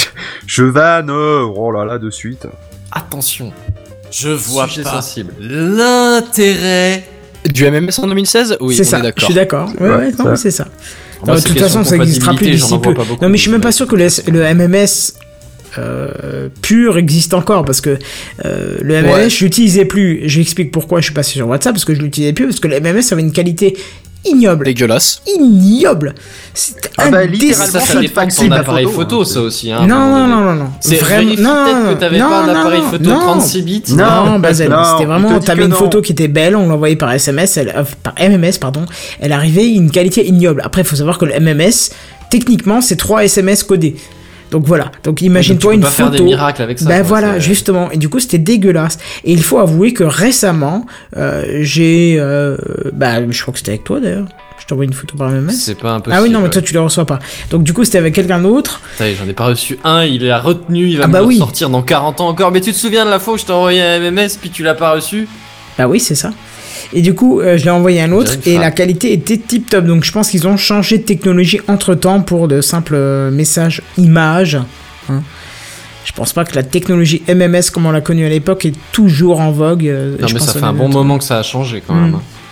Ah, Après, je, je me questionne parce que je sais que j'ai eu une fois où j'ai tenté d'envoyer un MMS en n'ayant pas de, de data, enfin en ayant du réseau cellulaire mais pas de, de data quoi. Et Ah, le, MMS, masses. et bah le MMS si est quand même Si, passé. hein. normalement, il passe quand même. Hein. Non non, il passe. Ah ouais mais Ouais, je ouais. pense que ouais, mais je pense que voilà c'est en soi, pour l'utilisateur, ça reste euh, la même manière. Donc, c'est-à-dire, j'ajoute une photo euh, dans mon dans mon flux de conversation euh, SMS et l'utilisateur le recevra sur ce même flux. Mais je pense que c'est la manière dont les opérateurs le gèrent qui, elle, a dû changer par contre. Bah ouais, moi je suis à peu près sûr que sans data ça passe pas. Hein. Bah, en Bah, l'occurrence, moi, c'était passé. hein. le but du MMS, normalement, c'est de passer justement euh, hors data, quoi. Bah chez moi en tout cas, je suis à peu près certain qu'il passe pas sans data. Faut Ah. que j'active la data pour les recevoir. Bah, sinon, pas sur WhatsApp. ah non, merde, je c'est Only mais Data, quoi. pas, il a rien de plus que les autres. Je vais pas migrer si toutes mes Ah, conversations. demandé c'est comme, hein. comme disait Kichi. Si, si toutes les conversations se font euh, sur un support, tu vas pas migrer sur un autre. Ah non, c'est pour ça que je suis jamais allé sur Telegram. euh, Telegram qui est hyper connu et pourtant, euh, je connais personne qui l'utilise, donc. Bah voilà. hmm. Non, je Moi, suis tous mes contacts utilisent les SMS, j'utilise les SMS, ça va très bien, ça marche très bien. D'accord, ouais. La preuve, quand je trouve un truc. euh, bref. Ah, ça va. On va pas y arriver. C'est Skynet C'est Skynet, comment tu dis ça? C'est Skynet C'est Skynet Oh, vous avez tous entendu parler d'AlphaGo, hein, cette fameuse IA qui a battu le, le meilleur Lee joueur Sedol. Du monde. Ouais, Lee Sedol. Tu vois, Quelle mémoire. Je je- J'avoue que je me souvenais pas du nom. Moi non plus. J'ai mis euh, meilleur, meilleur joueur de Go du monde, ça, ça parle. Bah là, je vous emmène dans l'étape supérieure de l'IA. Donc juste avant qu'on redéfinisse euh, l'idée de d'IA d'intelligence artificielle, hein, c'est gro- grossièrement c'est de permettre à une machine d'interagir et d'avoir une réflexion similaire à celle de l'être humain, en gros. Vous Ouais, d'accord euh, Admettons, ouais, ouais, admettons. dans- vraiment dans les grandes lignes, j'entends. Et bah donc pour, euh, pour faire comme l'humain, bah, l'humain il est composé de quoi? D'ADN. J'allais dire de merde, mais c'est pareil. Ça reste de l'ADN. Et donc pour faire avancer l'IA, bah, bah on a qu'à faire un programme avec de l'ADN, tiens. Quelle bonne idée. C'est-à-dire. Alors là, bah, c'est c'est l'idée que Microsoft euh, s'est faite en s'alliant avec Twist Bioscience. Donc, C'est une entreprise qui est basée à San Francisco et qui bon, fait pas euh, t- trois fois rien, hein, qui fait de l'ADN synthétique en fait. Donc l'idée. Mais alors attends, quand tu dis ADN synthétique, c'est euh, physiquement il crée de l'ADN ou virtuellement il crée de l'ADN bonne, c'est une très bonne question. Tu l'as mis en Parce que bug du là. coup, c'est au niveau de l'intelligence artificielle, c'est en général quand même relativement virtuel. Bon, ça peut être appliqué à des machines ou quoi, hein, on est bien d'accord, mais, Ouais, mais ouais. le, le, le, le- le processus de truc, c'est c'est un ordi derrière, hein, donc c'est c'est- c'est un, un ordi tout ce qui est de plus commun, enfin une machine informatique. Et euh, quand tu me dis de l'ADN synthétique, moi le premier truc que je pense, c'est genre ils prennent des brins d'ADN réels et ils les copient en créant des, des, des- en- physiquement en créant des brins d'ADN, tu vois. Alors ouais, moi voilà sur euh, sur les, les news que les, les articles que j'ai lus, euh, ça ça me semblait, c'était pas précisé, mais je, je pense que c'est sur euh, de manière physique quoi. D'accord, ouais. Et donc bah ouais, Microsoft s'est allié à cette cette petite boîte euh, en ayant l'idée de de stocker les données euh, d'une IA ou même juste de données tout court euh, dans des dans ces branches d'un- dans ces branches pardon d'ADN synthétisé. Bon, L'avantage, hein, il est pas énorme. Euh, on, en comparant en termes de données, on a à peu près 1 giga et demi, 1, 1 giga 5 par cellule. Par, par cellule euh, humaine, quoi. Donc, pour vous donner une comparaison, euh, votre main peut contenir plus de données que le plus gros disque dur jamais créé à ce jour, qui est au passage un disque de 700 Tera. Ah 700. ouais J'imagine les gars dans un bar, tu vas te prendre 700 Tera dans la gueule Bon, euh, au, au passage, hein, parce que moi quand j'ai lu 700 Tera, j'ai commencé à, à acheter un petit coup d'œil. C'est pas un truc que vous allez pouvoir acheter sur euh, sur internet. Hein. euh, C'est pas sur Amazon. Non, je pense que 700 Tera, c'est un truc recherche euh, et développement. Oui, voilà. quoi. Là, je pense qu'on commence à parler data center, je professionnel pense. ou quoi. C'est- ça. Mais si jamais, euh, au, au passage, parce que je me suis quand même renseigné, le plus gros disque dur euh, achetable entre guillemets, c'est Samsung qui le fait et il fait 16 Tera. 16 Tera, putain, je me rappelle mon disque dur de 250 mégas, quoi. Eh ouais. Je suis Et vieux. donc le Il est vieux. Oui, clairement. ah bah c'est sûr que ça change des, des disquettes. Hein. Ah oui, ça j'ai connu. Une disquette Bah, souple. 250 mégas, on Souple, est oui, plus j'ai si connu loin souple, des disquettes. Hein. Mais bon, parlons pas de stockage vieux, euh, Phil va nous en parler justement. Ouais ouais. ouais. Non, je parle pas de stockage vieux là, je ah parle si, d'audio, mais c'est ça pas stocke, grave. ça stocke. On Allez. parle de rétro. Ah mais voilà, c'est- on, on- on a un début de, de pré-transition euh, amorcé pour la chronique. Mais donc le, le fait de pouvoir stocker énormément de, de données dans peu d'espace, c'est pas le seul avantage de, de ce projet, hein, même s'il est considérable. Et c'est principalement la réplication d'informations. Ah oui. Parce que votre ADN, il est fait à partir de celui de votre papa et de votre maman. hein. Votre ADN, il a piqué plein de propriétés à celles de pas, vos parents. Ça va, m'insulte pas quoi.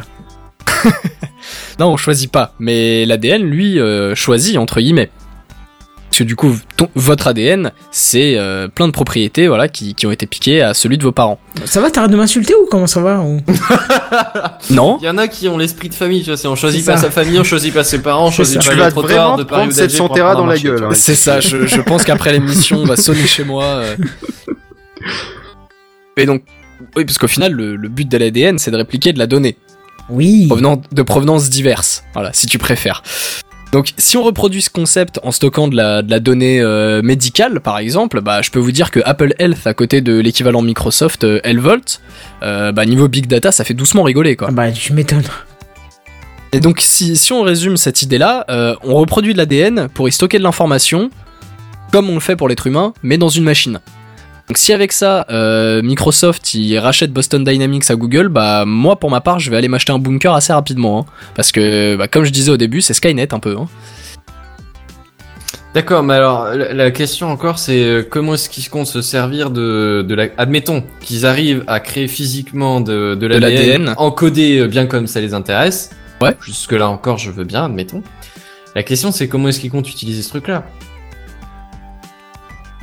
C'est-à-dire, bah, je- Mais est-ce que si je veulent pense en faire des disques durs Est-ce que comment que ça se oui, passe voilà, je pense que, Oui, je pense que qu'on aura une, à long terme. Hein. voilà, c'est Bah, juste que ça se dégrade bah- pas comme ça l'ADN, donc euh, Bah, t'as un peu le temps de euh, voir la donnée se dégrader, Le quoi. principe des cellules, c'est que justement, elles se dégradent très très vite. Oui, Genre, non, mais dans, pas l'ADN. dans ton corps humain, euh, bah euh, oui, mais ta cellule, faut bien la stocker quelque part. Non, mais d'accord, mais Enfin, peut-être qu'ils vont stocker l'ADN en dehors de la cellule. Ah, je suis pas sûr que même de l'ADN. euh, Enfin, faut, faut bien le Bah, conserver là, quelque là- part. là, il on, doit bien se là, on parle dégrader. euh, on parle d'un truc mesure, euh. synthétisé, donc euh, déjà on, aura des, des propriétés. à un moment donné. Ouais, mais si après on a un système derrière qui, qui renouvelle les cellules comme on l'a euh, bah, dans, le corps humain. Ouais, peut-être. bah, c'est fort possible. Hein. Euh, En, en dérivant un petit peu, je, je me souviens d'être tombé sur une vidéo euh, YouTube très tard dans la nuit. Je sais plus trop comment j'étais arrivé là et j'essaierai de vous la retrouver. C'est le concept Euh, de YouTube, ça. hein. Oui, oui, c'est vrai. Mais j'étais tombé sur une vidéo d'un- d'une boîte qui en fait euh, faisait des comment des, des, des parties de, de corps, si je puis dire, euh, mais sur le système du, du plug and play. Donc c'est-à-dire qu'on avait euh, du... Oh, qu'est-ce que c'est? Est-ce qu'on peut balancer un truc petit en Peggy extension, 18? c'est- C'est ça. Peggy 18. Je me suis Non, non, rajouté non. un bout d'anatomie en extension. T'as vu, ça rend classe. Non, mais voilà, quand, quand je dis des membres, je parle pas de, de membres à taille humaine. Hein. C'est on a on- c'était sur euh, sur je veux dire sur 10-15 cm, mais on va me ressortir un non, Peggy mais on 18. juitera pas. Peggy 18. Peggy 18. Je personne. Non, mais je, je- je veux dire qu'en fait, je résume, t'es tombé sur une vidéo tard dans la nuit avec des membres à taille humaine de 10-15 cm. D'accord, c'est- Non. c'est ça. Qui- Qu'on pouvait plug pas- et hein. C'était quand même du plug and play, quoi. qui n'était pas de taille humaine. Mais là encore, ça dépend de ton référentiel, tu vois. Taille humaine, pas taille humaine, ça dépend de Vas-y, vas-y, raconte-nous, raconte-nous, c'est bien long là. Ouais. Mais où en gros, donc on avait une base qui était euh, à la fois euh, de la technologie et euh, de, de chair, quoi. Où euh, en fait le, le scientifique branchait au fur et à mesure les différentes parties euh, sem- semblables à un corps. Donc euh, au début il branchait le, le cœur, donc qui commençait à battre. Il commençait, en- il a branché ensuite un bloc de poumon. Il a branché voilà au fur et à mesure. Et au final, bah, on avait un espèce de, de, de bout de chair qui avait deux, deux espèces de bras et qui se déplaçait de manière autonome, quoi. On avait quand même, euh, moi j'ai trouvé ça quand même assez flippant parce que là on C'est de la avait. science-fiction, en fait. Ah ouais, ouais, ouais, non mais vraiment. C'est, c'est un projet qui est encore. je- J'essaierai de retrouver la vidéo parce que. Alors la euh, question c'est à quel niveau de d'état euh, mental tu étais? Est-ce que c'est possible que ce soit un rêve ou un Non, état non, non, non, psychotique non. avancé? Ah non, non, euh, je te, je te retrouverai la, la vidéo après l'émission, il n'y a pas de souci. Ah, je mets pas en doute ta parole, mais disons que ça fait vraiment science-fiction quoi. un petit peu.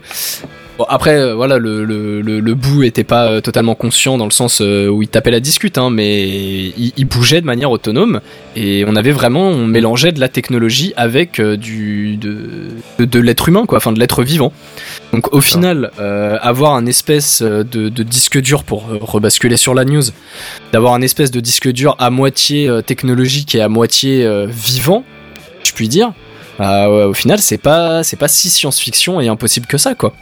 Donc derrière, avoir un espèce de, de disque dur euh, bionique, euh, Android ou que sais-je, pour être exploité par euh, par une machine, euh, c'est fortement possible quoi. Ouais, bah, je suis Ça pas encore flipper. absolument convaincu que ce soit possible, mais déjà, mais même quand même, en admettant que ce soit possible, je suis pas encore absolument convaincu de, de l'utilisation de ce truc-là. Je dis, je dis pas qu'on peut pas trouver d'application, je dis que je suis pas Oh, sûr que il ce y soit une bonne idée qu'on en ait. Non, mais il y aura des, il y aura des bonnes idées, je pense. C'est après que ça partira en cacahuète. C'est bien ça ce qui m'intéresse. M'inquiète, pardon, qui m'inquiète, excusez-moi. Bon, bah très bien. Ça vous fait flipper, ça nous fait tous flipper. On a peur que euh, ça nous vienne nous manger en fait. hein. C'est Skynet C'est ça, c'est Skynet. Skynet Bref, en tout cas, c'est très bien, mais revenons du terre à terre. Euh, moi, je suis vachement embêté par des petits coups de fil et Benzen, tu vas nous en parler justement, ça tombe bien. Alors, si je vous dis appel sur votre portable ou sur votre fixe à la maison, qui était, euh, qui, qui vient d'une boîte vocale, d'un robot à la con ou d'un d'un démarcheur téléphonique, je pense que ça vous est jamais arrivé. Bah si, si carrément. Et chaque fois que je décroche, au bout d'un moment, je dis... C'est obligé. Merci quoi, de je- rappeler je- le 08. C'est ça, c'est, t'es, t'es, t'es au milieu de- d'une réunion, quoi, t'as, t'as ton téléphone qui sonne, bon, tu reconnais pas le numéro, mais euh, voilà. C'est peut-être important, je vais Excusez-moi, c'est décrocher. peut-être important, je vais décrocher, c'est ça, tu sors de la pièce vite fait, alors que ça va être à toi de parler, tu décroches. Dès que, euh, veuillez attendre, vous allez être mis en relation avec un conseiller. Oh Même pas ça, tu sais, ceux qui t'appellent pour des sondages, ceux qui t'appellent pour dire vous êtes propriétaire, machin, mais qui ont obtenu ton nom auparavant. Je sais pas si tu si Oui. t'as déjà eu, tu vois, il te dit ah monsieur, euh, on va dire monsieur Techcraft, euh, machin, Ouais, vous ouais, êtes voilà, euh, ouais. machin, tout ça. Tu dis oui et tout. Mais moi, moi j'ai un truc, alors anecdote. J'ai la chance d'avoir un E accent aigu dans mon nom de famille. Et ils le prononcent pas, et ils disent, ils le disent pas, et du coup je dis, bah, dites, Ah non, c'est pas moi, prononcez mon nom correctement, et je vous réponds.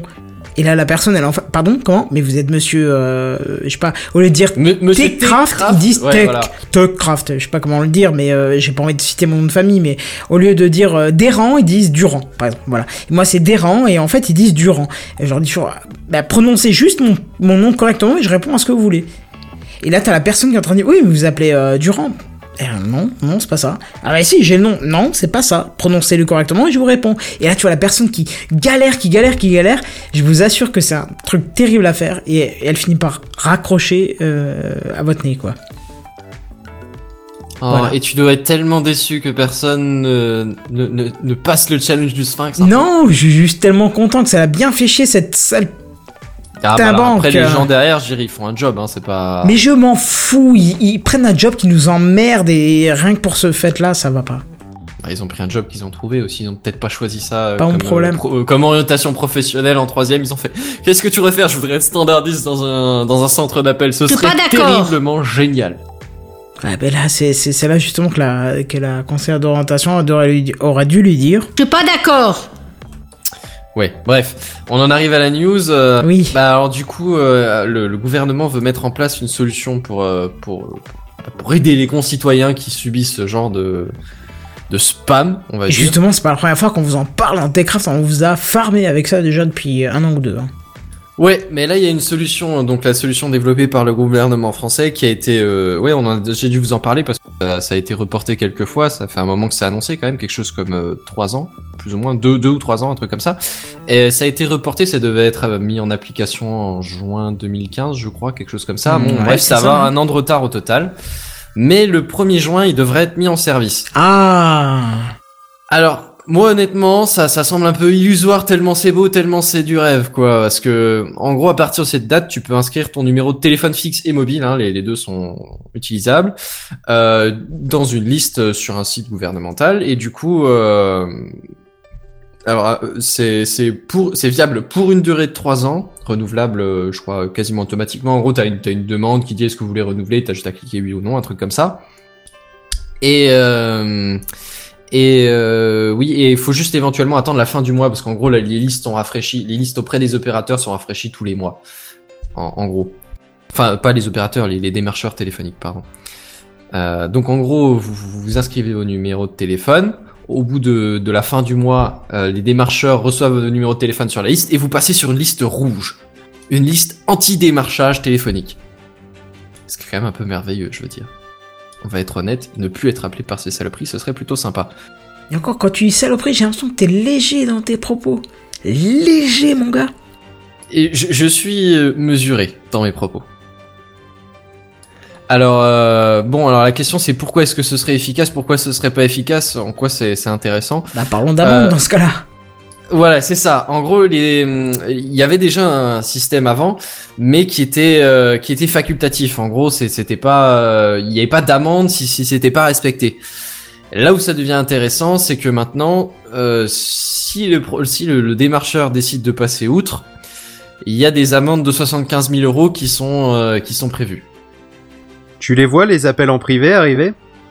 Les appels en privé, c'est-à-dire. Bah c'est-à-dire que euh, pour que tu puisses toi dire qu'il y a telle personne qui t'a démarché, Ouais. d'accord, et si tu le souhaitais pas, euh, tu, il va bien falloir que tu communiques un numéro qui t'a qui t'a été donné. Ouais. Et ben les gens ils vont arrêter de t'appeler avec un numéro en 08, un numéro machin, ils vont t'appeler en privé. Comme ça, Ah, mais euh, tu, tu peux vas quand même galérer donner la à boîte les- après. Oui, c'est pas faux. Tu peux quoi? J'ai pas compris. Bah, tu, peux donner le, le nom de la boîte. Ouais, euh, quand Ah, bah, te elle te le demande, donne euh, jamais, le nom de la si- boîte, s'il y a la quelqu'un personne. qui te gêne, s'il y a quelqu'un qui te gêne en tant que consommateur, tu donnes le numéro de possi, le numéro de téléphone. Après, s'il est en privé, tu peux peut-être, peut-être pas, effectivement. Ouais, parce que là, il faut jouer le jeu et dire oui, ok, je suis intéressé, donnez-moi le nom de votre entreprise, parce que sinon. Voilà, euh, c'est Oui, ça. mais voilà. façon, sinon te- ça marchera jamais. te En général, tu le cherches pas à savoir. machin. C'est pas faux. Mais après, si tu sais que t'es en liste rouge et que tu dois plus recevoir d'appels, si tu en reçois quand même un, tu peux faire l'effort de, de, comment? De, décrier la, fin de, oui, de, Ouais, les dénoncer. de quoi. dénoncer, de dénoncer. Ouais, mais moi, ce qui, ce qui De me, dénoncer, ce qui quoi. me spamme le plus en ce moment, très honnêtement, c'est des numéros qui m'appellent, des numéros en 01 quelque chose, qui euh, soit me laissent un message, soit quand je les rappelle, me disent euh, vous avez un, un message important de euh, votre pro- de votre agence immobilière, euh, veuillez appeler euh, le 08, euh, etc., etc. Euh, là, j'ai aucune indication sur la boîte qui m'a cassé les couilles. hein.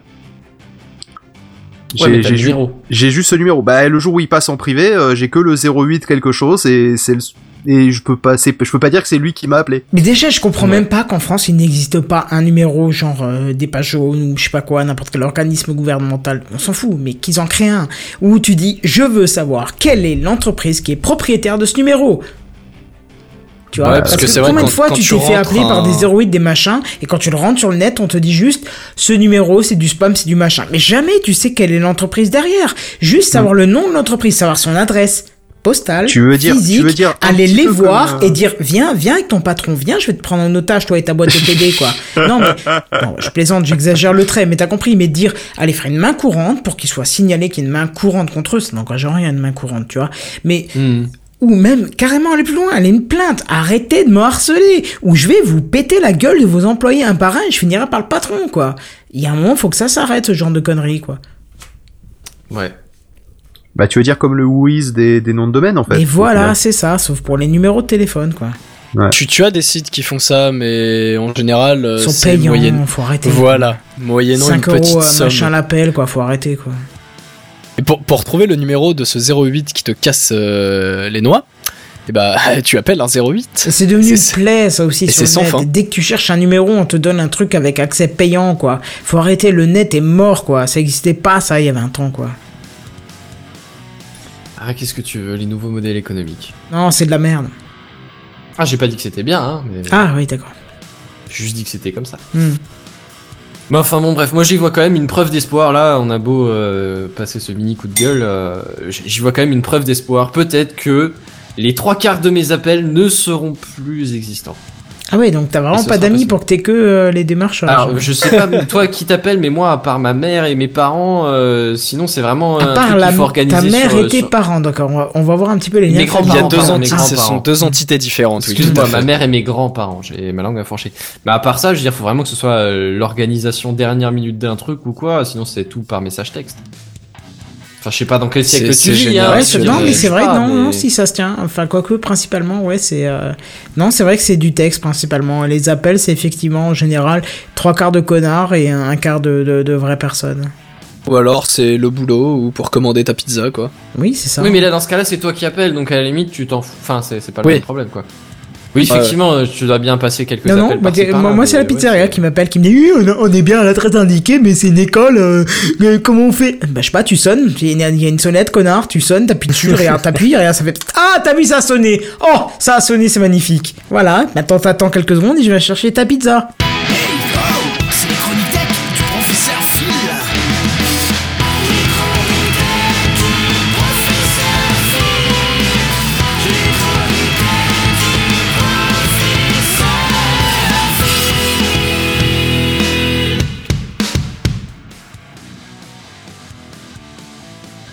Merci Phil, j'ai fait une... J'ai fait transition extrêmement courte, extrêmement violente et tout pour que Phil ouais. puisse enfiler dessus parce que la vanne c'était terminé et Phil me lâche un vent magistral, il se démute toujours pas et je me sens seul alors je vais la remettre. Est-ce que tu pourrais le remettre? C'est les chroniques tech du professeur Phil.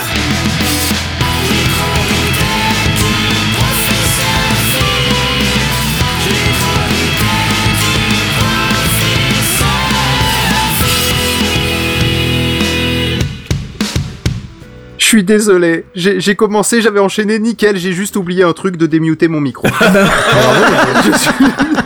je suis Bah moi je suis content, j'ai pu l'avoir C'est deux la fois honte. le jingle parce qu'il est bien. C'est la honte. Bon alors, euh, justement, comme, comme, comme je le disais, comme je le disais, vous n'avez pas pu entendre, euh, on reparlera un petit peu du téléphone, je suis désolé Kenton tout à l'heure. Euh, mais bon, aujourd'hui nous allons nous intéresser à un sujet un peu moins tourné vers l'informatique que d'habitude, mais qui pourtant a une place essentielle dans notre quotidien, l'enregistrement du son et son évolution. Alors, voyez-le aujourd'hui plus comme un tour d'horizon avec des infos que peut-être vous ignoriez qu'une vraie chron- chronique bien construite, parce qu'il y avait tellement de choses que j'ai un peu eu du mal à choisir. Mais avant tout, il est nécessaire de faire un rappel sur ce qu'est le son. Le son, c'est une espèce de vague dans l'air ambiant. Plus la vague est grande, plus le son est fort, plus il y a de vaguelettes rapprochées qui touchent votre tympan chaque seconde, plus le son est aigu. Et inversement, plus la vague est ample et longue, plus le son est grave. On peut donc définir tous les sons du monde selon ces deux simples paramètres, l'amplitude et la fréquence. Au tout début d'ailleurs, on parle même pas d'enregistrement, au tout début de l'histoire. hein. Euh, on, on parle de partitions ou des notes, des fréquences, rangées selon des écarts jugés agréables par l'oreille humaine, sont disposées sur une ligne indiquant leur rythme. On a donc retranscrit la fréquence et le rythme, avec les noirs, les blanches, les croches. Et l'exemple de note, par exemple, c'est le La, avec une fréquence de 440 vaguelettes. Voilà. 440. Avec une fréquence de 440 vaguelettes dans la tronche chaque seconde, ou 440 Hz, d'où l'expression un La 440 que vous avez peut-être déjà entendu. Et ce La 440, vous l'avez probablement entendu en décrochant votre téléphone, justement. Parce que c'est le son Enfin, en général c'est plutôt le 880 d'ailleurs. le- C'est le 880 Oui. C'est-à-dire c'est le La au-dessus? Oui, c'est l'octave au-dessus. ouais. Ah autant pour moi je croyais que c'était le La Le, 440 le- le euh, sur 440 téléphone. est, est quand même pas très aigu en fait. Et, euh, généralement, il te pète le 880, mais l'esprit a du mal à différencier le 440 du 880 quand il a pas de connaissance, et du coup, t'as toujours l'impression que c'est le là 440. D'accord, donc tu viens de de, euh, de debunk une euh, un, un mythe que je que je croyais depuis euh, que j'étais tout petit, hein, que le La 440 c'était celui qu'on entendait au téléphone. Donc on m'a menti, Tu- on m'a menti. Généralement, c'est du. Attends, je vais vérifier. Je, je vais vérifier parce que tu, du coup, tu me fais douter. Euh, non, mais ça se trouve, t'as raison. Euh, bon, vous voyez qu'avec les partitions, il manque l'amplitude déjà pour commencer. Bah, elle Mais allons plus en loin. général. Pardon? En général, euh, de- sur la partition, il y a les volumes qui sont indiqués. Enfin, c'est en général un terme euh, façon italienne. Et Oui, voilà, donne, euh, oui, mais J'ai rien dit, pas c'est le marquée 440, tu l'entends Ah. dans ta face. Voilà, il me semblait bien. Euh, par contre, tu peux le couper parce que c'est très désagréable en fait. Non, non, vas-y, tu vas faire ta news là-dessus. Euh, donc vous voyez qu'avec les partitions, il manque l'amplitude pour commencer. Alors c'est vrai, comme le euh, comme le disait Benzen, euh, de temps en temps, c'était marqué sous la forme d'un d'un petit texte en disant vous deviez le jouer euh, en, en forte, euh, c'est-à-dire vous devez le jouer en, avec toute la puissance ou au contraire pas trop. Forte, ou au contraire pas trop. piano, pianissimo, euh, qui n'a rien à voir avec l'instrument de musique, mais qui veut dire que faut le jouer tout doucement. Ju- Juste, Euh, juste pour oui. préciser un truc, un truc donc. important, enfin important, oui ou non, c'est que la première note de la sirène des pompiers est toujours un La 440. D'accord. Voilà. Comme quoi, euh, c'est-. Euh, mais allons plus loin dans, dans ce que je disais. Imaginez que en prenant cette partition, ça soit moi qui la chante. Ça aura pas le même son que si c'est Kenton qui le fait. Déjà parce qu'il chante juste et pas On moi. pas le timbre. Non, on n'a Mais, pas le même euh, timbre. c'est Bah, il y a les. Voilà. harmoniques, quoi. Exactement. Et si je le joue au saxophone, c'est pareil. Ça aura pas le même son que Kenton à la guitare électrique. Pas le même timbre. Voilà. Il ne- Donc il n'y a pas un son fidèle et identique, qui est pourtant le but ici de l'enregistrement et de la reproduction sonore. Alors, pour ce qui est d'un son fidèle et identique à deux endroits différents sur deux, euh, avec deux personnes différentes, je pourrais, je vais passer rapidement sur les boîtes à musique et autres pianos mécaniques, qui sont plutôt les ancêtres du MIDI et qui tiennent plus de la partition que de l'enregistrement, mais qui, qui déjà standardisent non seulement la fréquence, le rythme, mais aussi l'amplitude. La méthode la plus fidèle est donc, euh, j'ai perdu ma ligne, pardon. J'ai, passé quoi? Bah, je sais pas, euh, je pourrais Pardon, dire, oui, mais- c'est d'accord. Non, j'ai, je, j'ai- je me suis chié. La méthode la plus fidèle est donc d'utiliser directement les vibrations de l'air, de les stocker et ensuite de les reproduire à l'identique plus tard et ou à un autre endroit. En 1876, Graham Bell règle le problème du lieu en convertissant les vibrations de l'air en un signal électrique analogique et au bout il fait le processus inverse. Oui, je vous parle du téléphone. Mais cette conversion assez nouvelle pour l'époque a inspiré un autre inventeur connu, Thomas Edison. En 1987, donc un an après, en 1800 pardon 87, donc un an après, Thomas Edison réalise un convertisseur qui, au lieu de convertir en signal électrique, crée un signal mécanique. Je m'explique. Il y a un cône qui capte le son et qui fait vibrer une aiguille qui écrit cette vibration sur un cylindre de cire. Pour le lire, on fait le processus inverse. Le cylindre fait vibrer l'aiguille, qui fait vibrer le cône, qui crée du son. On va pas faire toute l'évolution jusqu'à jo- jusqu'aujourd'hui, mais ce processus, mais ce processus n'a pas vraiment changé dans son principe. La seule évolution est la fidélité de l'enregistrement, sa durabilité et aussi pour le mixage, sa flexibilité, même si on passera pas euh, trop sur la flexibilité du support. Je vais donc vous présenter des supports dignes d'intérêt par leur succès ou simplement leur inventivité. Commençons donc par le disque du gramophone, puis du vinyle ou disque micro-sillon. C'est le descendant direct des cylindres de cire, on garde une transcription mécanique des vibrations sonores sur un support. Pour commencer, la piste, au lieu de faire le tour du cylindre, elle décrit une spirale qui part de l'extérieur et se dirige vers le centre du disque. Il me semble que c'est dans ce sens-là, mais j'ai un Ah doute là maintenant que je le dis. Je te confirme, c'est de l'extérieur Ouais, il me semble bien. hein. Ouais, Euh. La différence entre un phonogramme et un disque vinyle, c'est que pour le vinyle, l'aiguille fait vibrer un aimant, en fait, qui crée un signal électrique qui sera amplifié pour être diffusé sur les haut-parleurs. Ça permet du coup de, bah, pouvoir régler le volume, de pouvoir régler l'équaliseur, etc. Bref, ça envoie simplement un signal électrique. Et enfin, l'évolution à noter est l'apparition aussi de la stéréo.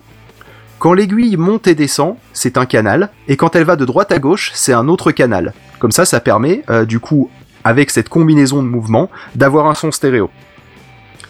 Mais cela n'est pas une révolution technique en soi, et la production d'un vinyle ou d'un disque micro-sillon euh, n'est pas facile, et surtout l'enregistrement à domicile est purement impossible.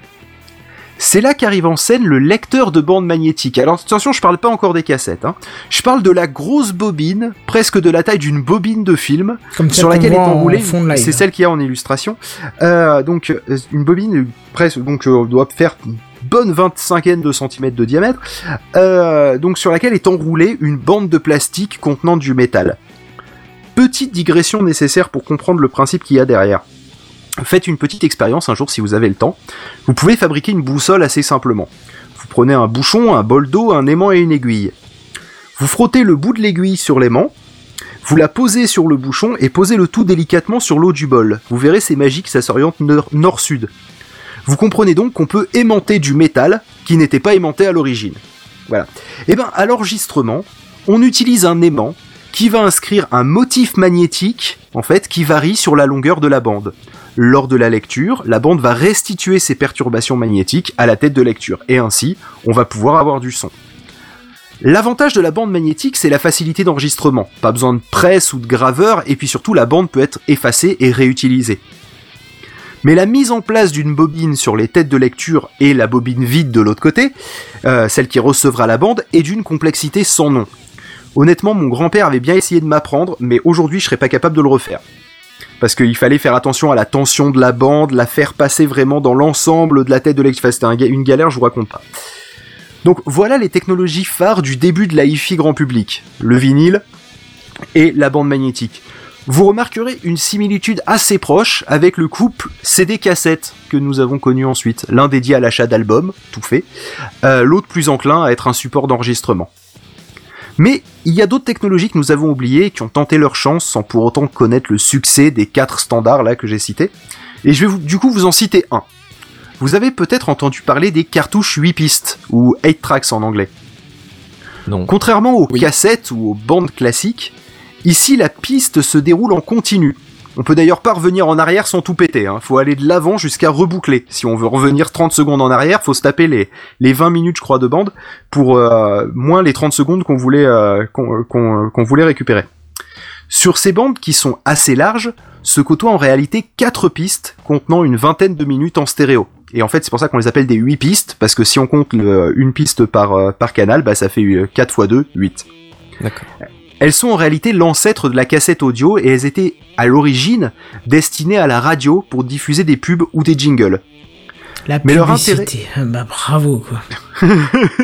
Bon, les jingles, t'as rien contre Ah, voilà. L'intérêt. Mais leur intérêt justement réside dans le fait que la bande est protégée dans une coque en plastique, qu'il ne faut pas manipuler la dite bande pour la mettre en place avant de lancer la lecture, ce qui destinait la cartouche à être utilisable dans un autoradio ou les appareils grand public. L'inconvénient majeur honnêtement c'était le prix de ces cartouches, qui coûtaient extrêmement cher. Euh, Pour vous donner une idée de la taille que ça faisait, euh, ça faisait à peu près la taille d'une cartouche de 64, de Nintendo 64. Je sais pas si vous voyez à peu près, euh, c'est c'est un Ouais, peu plus petit Super Nintendo, j'aurais eu une référence, mais euh, 64. ben, non. pff, c'est pas très très loin en fait. Hein. C'est c'est un poil plus petit que la cartouche de Super Nintendo, mais mais pas de grand chose quoi. Donc c'est Pas c'est c'est pas. Est-ce que ce hein. serait pas un poil plus bien? Ah, ah, Ok. C'est plus gros que c'est c'est plus gros que la boîte de la cassette, si tu veux. J'étais plus sûr qu'ils marchaient, je les entends pas toujours moi quand je les joue.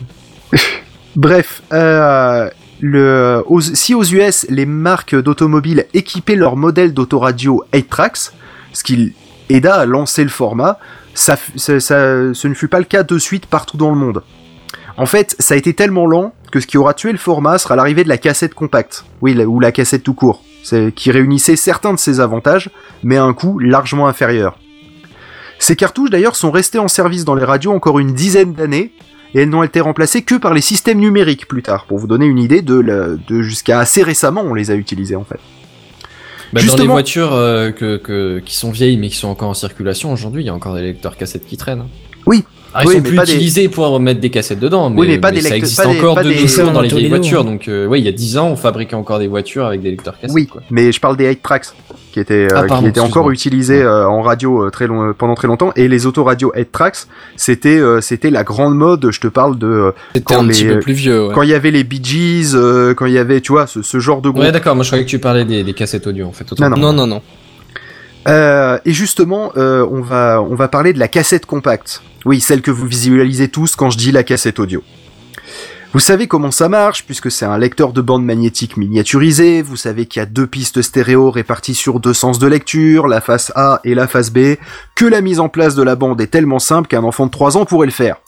Jusque-là, ça va. Mais ce que vous savez peut-être pas, c'est qu'il existait quatre types de cassettes audio. Qui s'appelaient type tin, 1, type tin. 2, type 3 et type 4 ils sont vachement fait chier sur les noms. Alors il y avait le type 1, c'est les cassettes dites normales, hein, c'est les, les plus classiques, euh, les premières qui sont sorties. Les types 2, c'est des cassettes dites chrome, au dioxyde de Ah oui, je chrome. me les souviens ça. type 3 dites ferrichrome ou FECR, vous l'avez peut-être vu marqué sur certains, sur certains emballages. Et les type 4, les cassettes dites métal. Alors ça ne veut pas ça, dire moi, que vous écoutez uniquement certains styles de musique sur, ce, sur les, les cassettes type 4. Mais c'est quand même Dommage. Mais ça, ça aurait pu. Alors, les, il s'agit en fait ici du type de d'alliage de métal utilisé sur la bande afin de lui donner une qualité de reproduction de plus en plus fidèle au fur et à mesure qu'on a augmenté les le- les, les types. Euh, vous n'allez vous n'avez probablement jamais utilisé le type 4 parce qu'il était en fait utilisé principalement pour la prise de son. Vous avez rencontré et utilisé les types 1 et 2 principalement et éventuellement les types 3 sur la fin de la vie de la J'ai vraiment cassette. souvenir euh, du type 4, moi. Du métal? Bah, il me bah, semble, sur la hein. fin de vie, fin Encore de vie dans ce Oui, cas bah, tu les achetais vie, pas bien sûr, parce que j'ai connu le CD après, donc Ouais. oui. Mais elles étaient très très chères alors dans ce cas-là, c'était euh, parce que c'était les plus chers les métal les type les type 4. D'ailleurs, pour la petite anecdote, on les on pouvait reconnaître sans euh, sans regarder la couleur de la bande qui était euh, l'indicateur le plus euh, le plus fidèle de savoir qu'est-ce que que vous utilisiez comme bande, mais encore fallait la connaître la, couleur par les, les les encoches qu'il y avait sur le dessus de la cassette en fait. Et ça servait aussi au lecteur à déterminer quel était le type de cassette utilisé. Je vous laisserai regarder sur la fiche Wikipédia pour savoir quelle encoche correspond à quoi, parce que l'expliquer à l'audio c'est impossible. Bref, euh, mais sinon, vous avez peut-être vu sur les, les lecteurs les lecteurs de la chaîne familiale un bouton Dolby B ou Dolby LR. Oui, bien sûr, ouais. Et comme beaucoup, dont moi, vous saviez absolument pas à quoi ça servait. Si. ouais. Voilà. Un des inconvénients de la cassette, quelle que soit la technologie, était le le souffle, le bruit de fond qu'elle pouvait Oh, je- contenir. Ah, Attends, attends, attends, je l'ai pas. Si. Je suis pas d'accord. Quoi? Je suis pas d'accord. Non, parce que tu comprends, ça fait partie du charme du truc. Non, comme non, non, c'est quand t'avais un le- bon lecteur, tu n'avais pas ce souffle. Alors, il y, en- il y en avait quand même un petit, même si, euh, même si euh, ton lecteur était bon, euh, dans l'absolu, t'en avais quand même un léger. D'accord? Euh, Eh bien, ce bouton, cette technologie Dolby, en fait, c'était un suppresseur de bruit de fond. Et le NR, effectivement, tu avais raison, Kenton, c'est Noise Reduction, donc réduction du, euh, du bruit. Je vous passe le détail du fonctionnement, mais en gros, les sons peu forts, susceptibles d'être couverts par le bruit de fond, sont amplifiés sur la bande, et ensuite le Dolby B ou Dolby NR, après avoir supprimé le bruit, restaure le volume original et donc ce qu'on appelle la dynamique. C'est-à-dire la dynamique, c'est la différence qu'il y a entre le son le plus faible et le son le plus fort. Je vous entends pas, vous êtes toujours là ou c'est D'accord, ok, juste parce que j'ai toujours, j'ai la peur de mon ampli qui déconne. C'est-à-dire que pour un mec qui compresse hyper son podcast, je pense que la dynamique, ouais, je pense que voilà. Oui, voilà. c'est Blas qui, qui, qui, qui, qui m'enverra des fions, mais oui.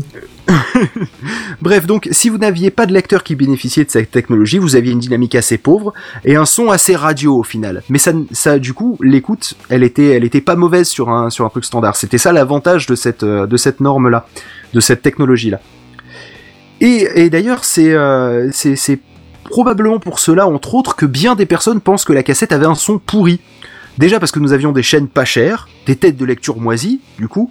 Dans le pire des cas, nous enregistrions depuis la radio, mais en réalité, en fait, si on prend une cassette de type 3 ou 4, avec en plus du Dolby NR, eh ben on a une qualité qui est tellement proche du CD que si on vous écouter en aveugle, vous pourriez pas faire la différence. Qui n'a pas enregistré les François Perru sur Europe 2 le matin euh, hein, Franchement. C'est ça que j'ai, Hein je visualisais en plus. Bah voilà, mais ça. oui, mais c'est forcé quoi. Je veux dire, qui n'a pas fait Avec ça Europe quoi 2 qui captait mal en plus. Euh, je, les ai pas loin. Non, je peux pas faire ça, je me pas un strike sur YouTube, mais. Non, non, hein, on met pas. on va- Mais il y a aussi autre chose qu'on associe avec les. Oui, Il y a oui. juste un truc, j'ai pas compris, tu me parles de dynamique depuis avant. Mais le NR, c'est justement pas l'inverse de la dynamique Parce que moi, il me semble que c'était plutôt ça, quoi. Alors, Enfin, les le- cassettes pardon, tu parles de compresseur, mais c'est l'inverse pour moi. Alors, euh, la technologie derrière le Dolby NR, en fait, c'était que tu avais, euh, tu l'utilisais, si tu l'utilisais à l'enregistrement et à la reproduction, d'accord? À l'enregistrement, effectivement, tu compressais, et à la restitution, tu décompressais, entre guillemets. Tu restaurais la Un dynamique. expandeur, quoi, en gros. Voilà. Euh, et, et, euh, et en fait, ça permettait du coup, euh, plutôt que d'avoir euh, d'amplifier un son très peu faible euh, et d'avoir le bruit de fond qui vient se mettre avec, et ben en fait, on remontait le niveau sonore du, euh, du bruit faible. Et, euh, et, mais qui dit et remonter ensuite- le bruit faible, dit remonter aussi le souffle, donc... Euh, Ben pour non, justement, non, justement, justement, souffle. il remontait à l'enregistrement le bruit faible et il le rebaissait à la restitution, ce qui fait que du coup, le souffle, tu l'avais pas. Parce que ça virait le, euh, ça virait le, Et le remonter C'est- par quel moyen? Parce que tu tu t'augmentes t'augmentes ton signal bruit euh, avec, quoi. Tu peux pas faire Non, autrement. à l'enregistrement, imagine- avant de le alors. graver sur la cassette, tu augmentes les, les, Voilà. les Mais d'accord, intensités mais- faibles. Mais d'accord, mais Ce qui fait avant que le... du coup, non, le- non, attends, attends, attends. Il y a un truc qui va pas. tu lis le truc. Ton, ton bruit, il n'est pas sur la cassette. Le, le signal, euh, il Alors, est inscrit imagine- dessus. Il n'y a alors, pas pas bruit être de bas sur la cassette. C'est le, le matériel électronique, les composants qui fixent ce bruit sur la bande Non, c'est la, ça peut être simplement le défilement de la, de la bande sur la tête. Ça peut être euh, des, des perturbations, ça peut être énormément de trucs. Mais ça va être quelque chose qui va effectivement euh, sur euh, sur le sur le, la restitution brute du son faire en sorte qu'on va dire de euh, de 0 à euh, à euh, 2 décibels. D'accord? Je, je le fais dans ce sens-là Ouais. parce que c'est plus facile à visualiser. De 0 à 2 décibels, tu vas avoir, euh, tu vas avoir un, un, un souffle. D'accord? Donc du coup, les sons qui sont entre 0 et 2 décibels, ils vont les remonter à 4 décibels. Et euh, à l'enregistrement, ce qui fait que le Dolby NR, il va te virer tout ce qu'il y a de 0 à 3 décibels pour être tranquille. Et après, eh ben, il va redescendre les sons qui est, euh, et il va étirer la courbe vers le bas. Ah, c'est non, ça, pour moi, il y a rien de logique. J'irai voir sur le net, hein, parce que là. Bah, t'iras voir, parce que moi, c'est ce que j'ai compris, en tout cas, de, euh, de justement avoir une, une, une dynamique qui était, euh, qui était compressée à l'enregistrement et qui était, qui était étirée ensuite à la moi, ça reproduction me dans la... logique, du coup, c'est pour Moi, c'est, les c'est- Ah non, ça, me paraissait, faibles. Moi, ça me paraissait paraît cohérent. Non, moi Voilà. pas du tout parce que c'est les composants qui soufflent, c'est pas l'inscription sur la piste qui souffle, c'est les composants qui sont derrière, c'est l'analogique, c'est les résistances, les machins, les trucs qui introduisent du bruit sur le signal et qui donc est stocké. Donc quand tu me dis il augmente Oui, le mais bruit, même Kenton, pour- ça empêche pas. Bah Parce oui, que mais si c'est des composants qu'il génère à, il il génère tout le temps un faible truc. Mais si tu enregistres un truc très fort, le, le bruit faible. Oui, il- d'accord, il est enregistre un truc très fort, mais d'accord, mais quand tu augmentes la- l'amplitude de ton son, c'est un composant qui le fait, il a son bruit, donc tu augmentes aussi son bruit. Euh, Mais d'accord, tu- je me trompe peut-être, ah, mais bah, j'irai mettons voir, que j'irai tu voir. fasses ta, ta, ta compression, tu vas augmenter tout le bruit qui a été enregistré jusque-là.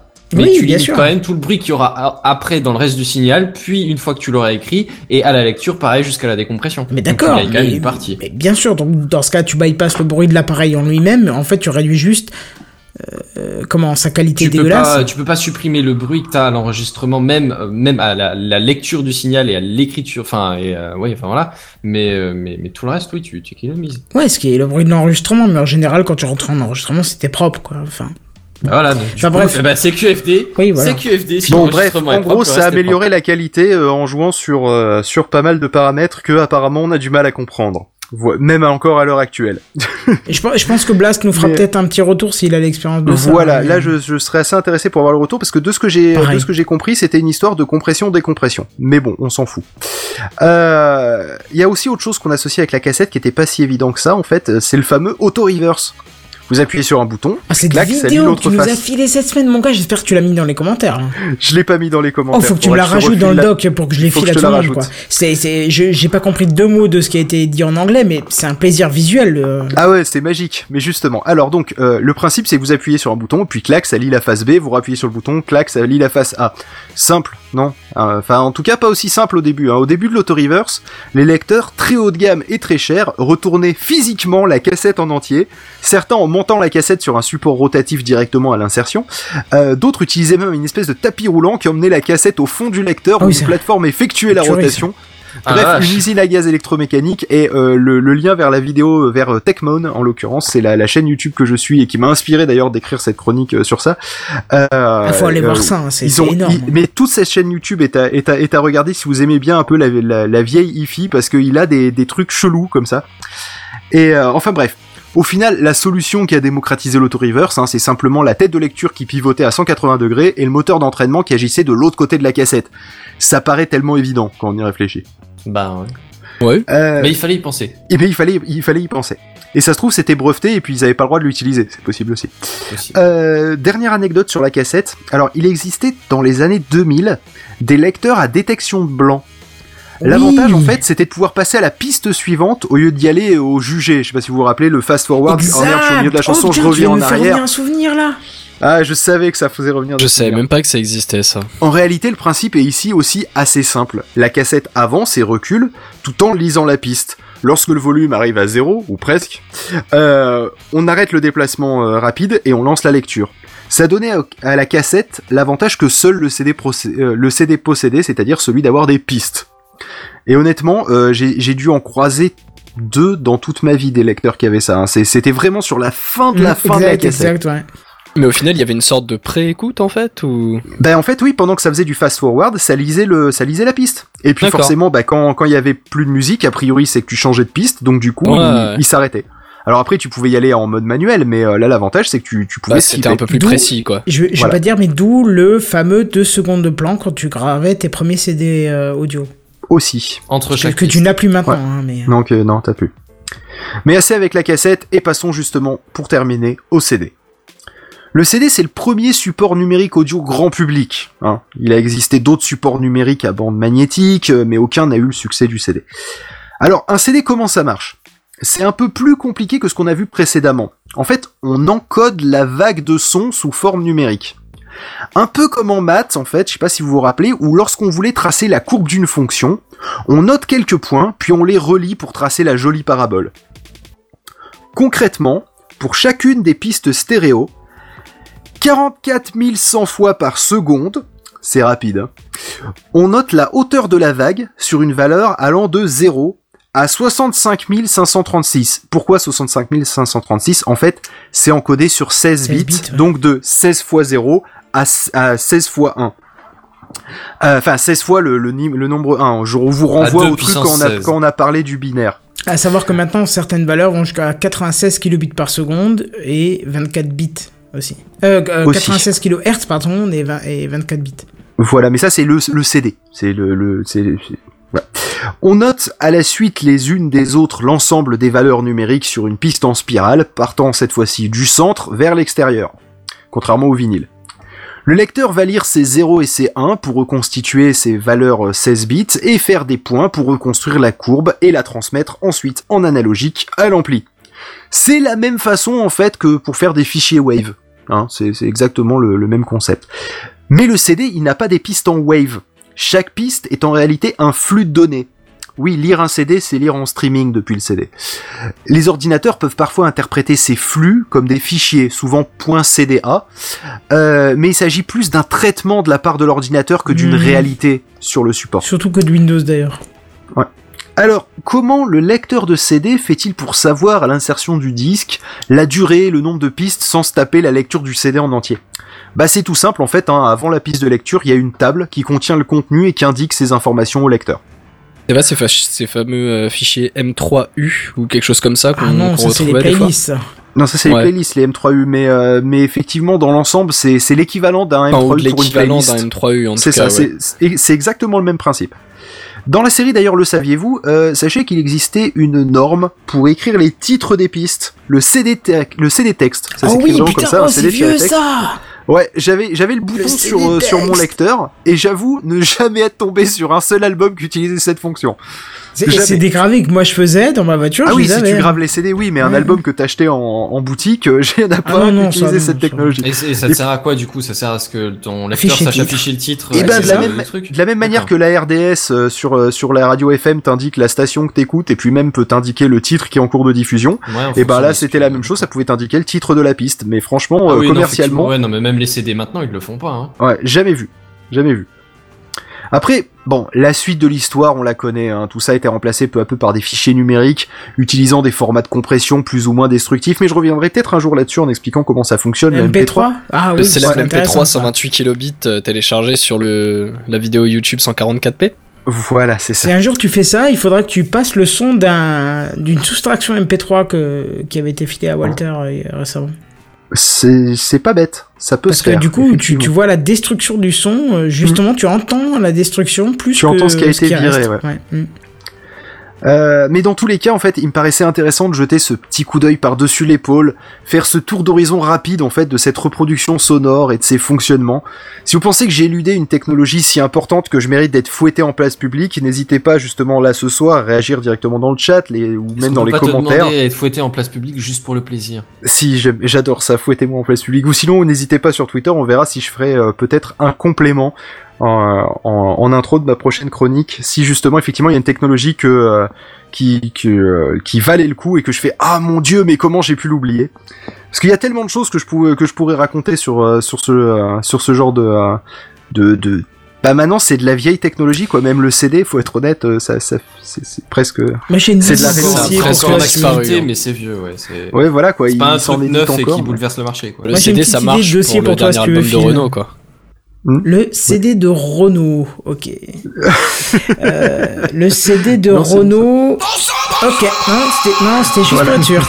C'était juste pour être sûr. Euh, juste pour être sûr. On veut froisser. En fait, si on s'en fout, on phrase tout le monde, on s'en fout parce que Ouais, ouais. Renault, c'est. Voilà. Euh, moi, j'ai une petite idée de dossier pour toi, Phil, si tu veux.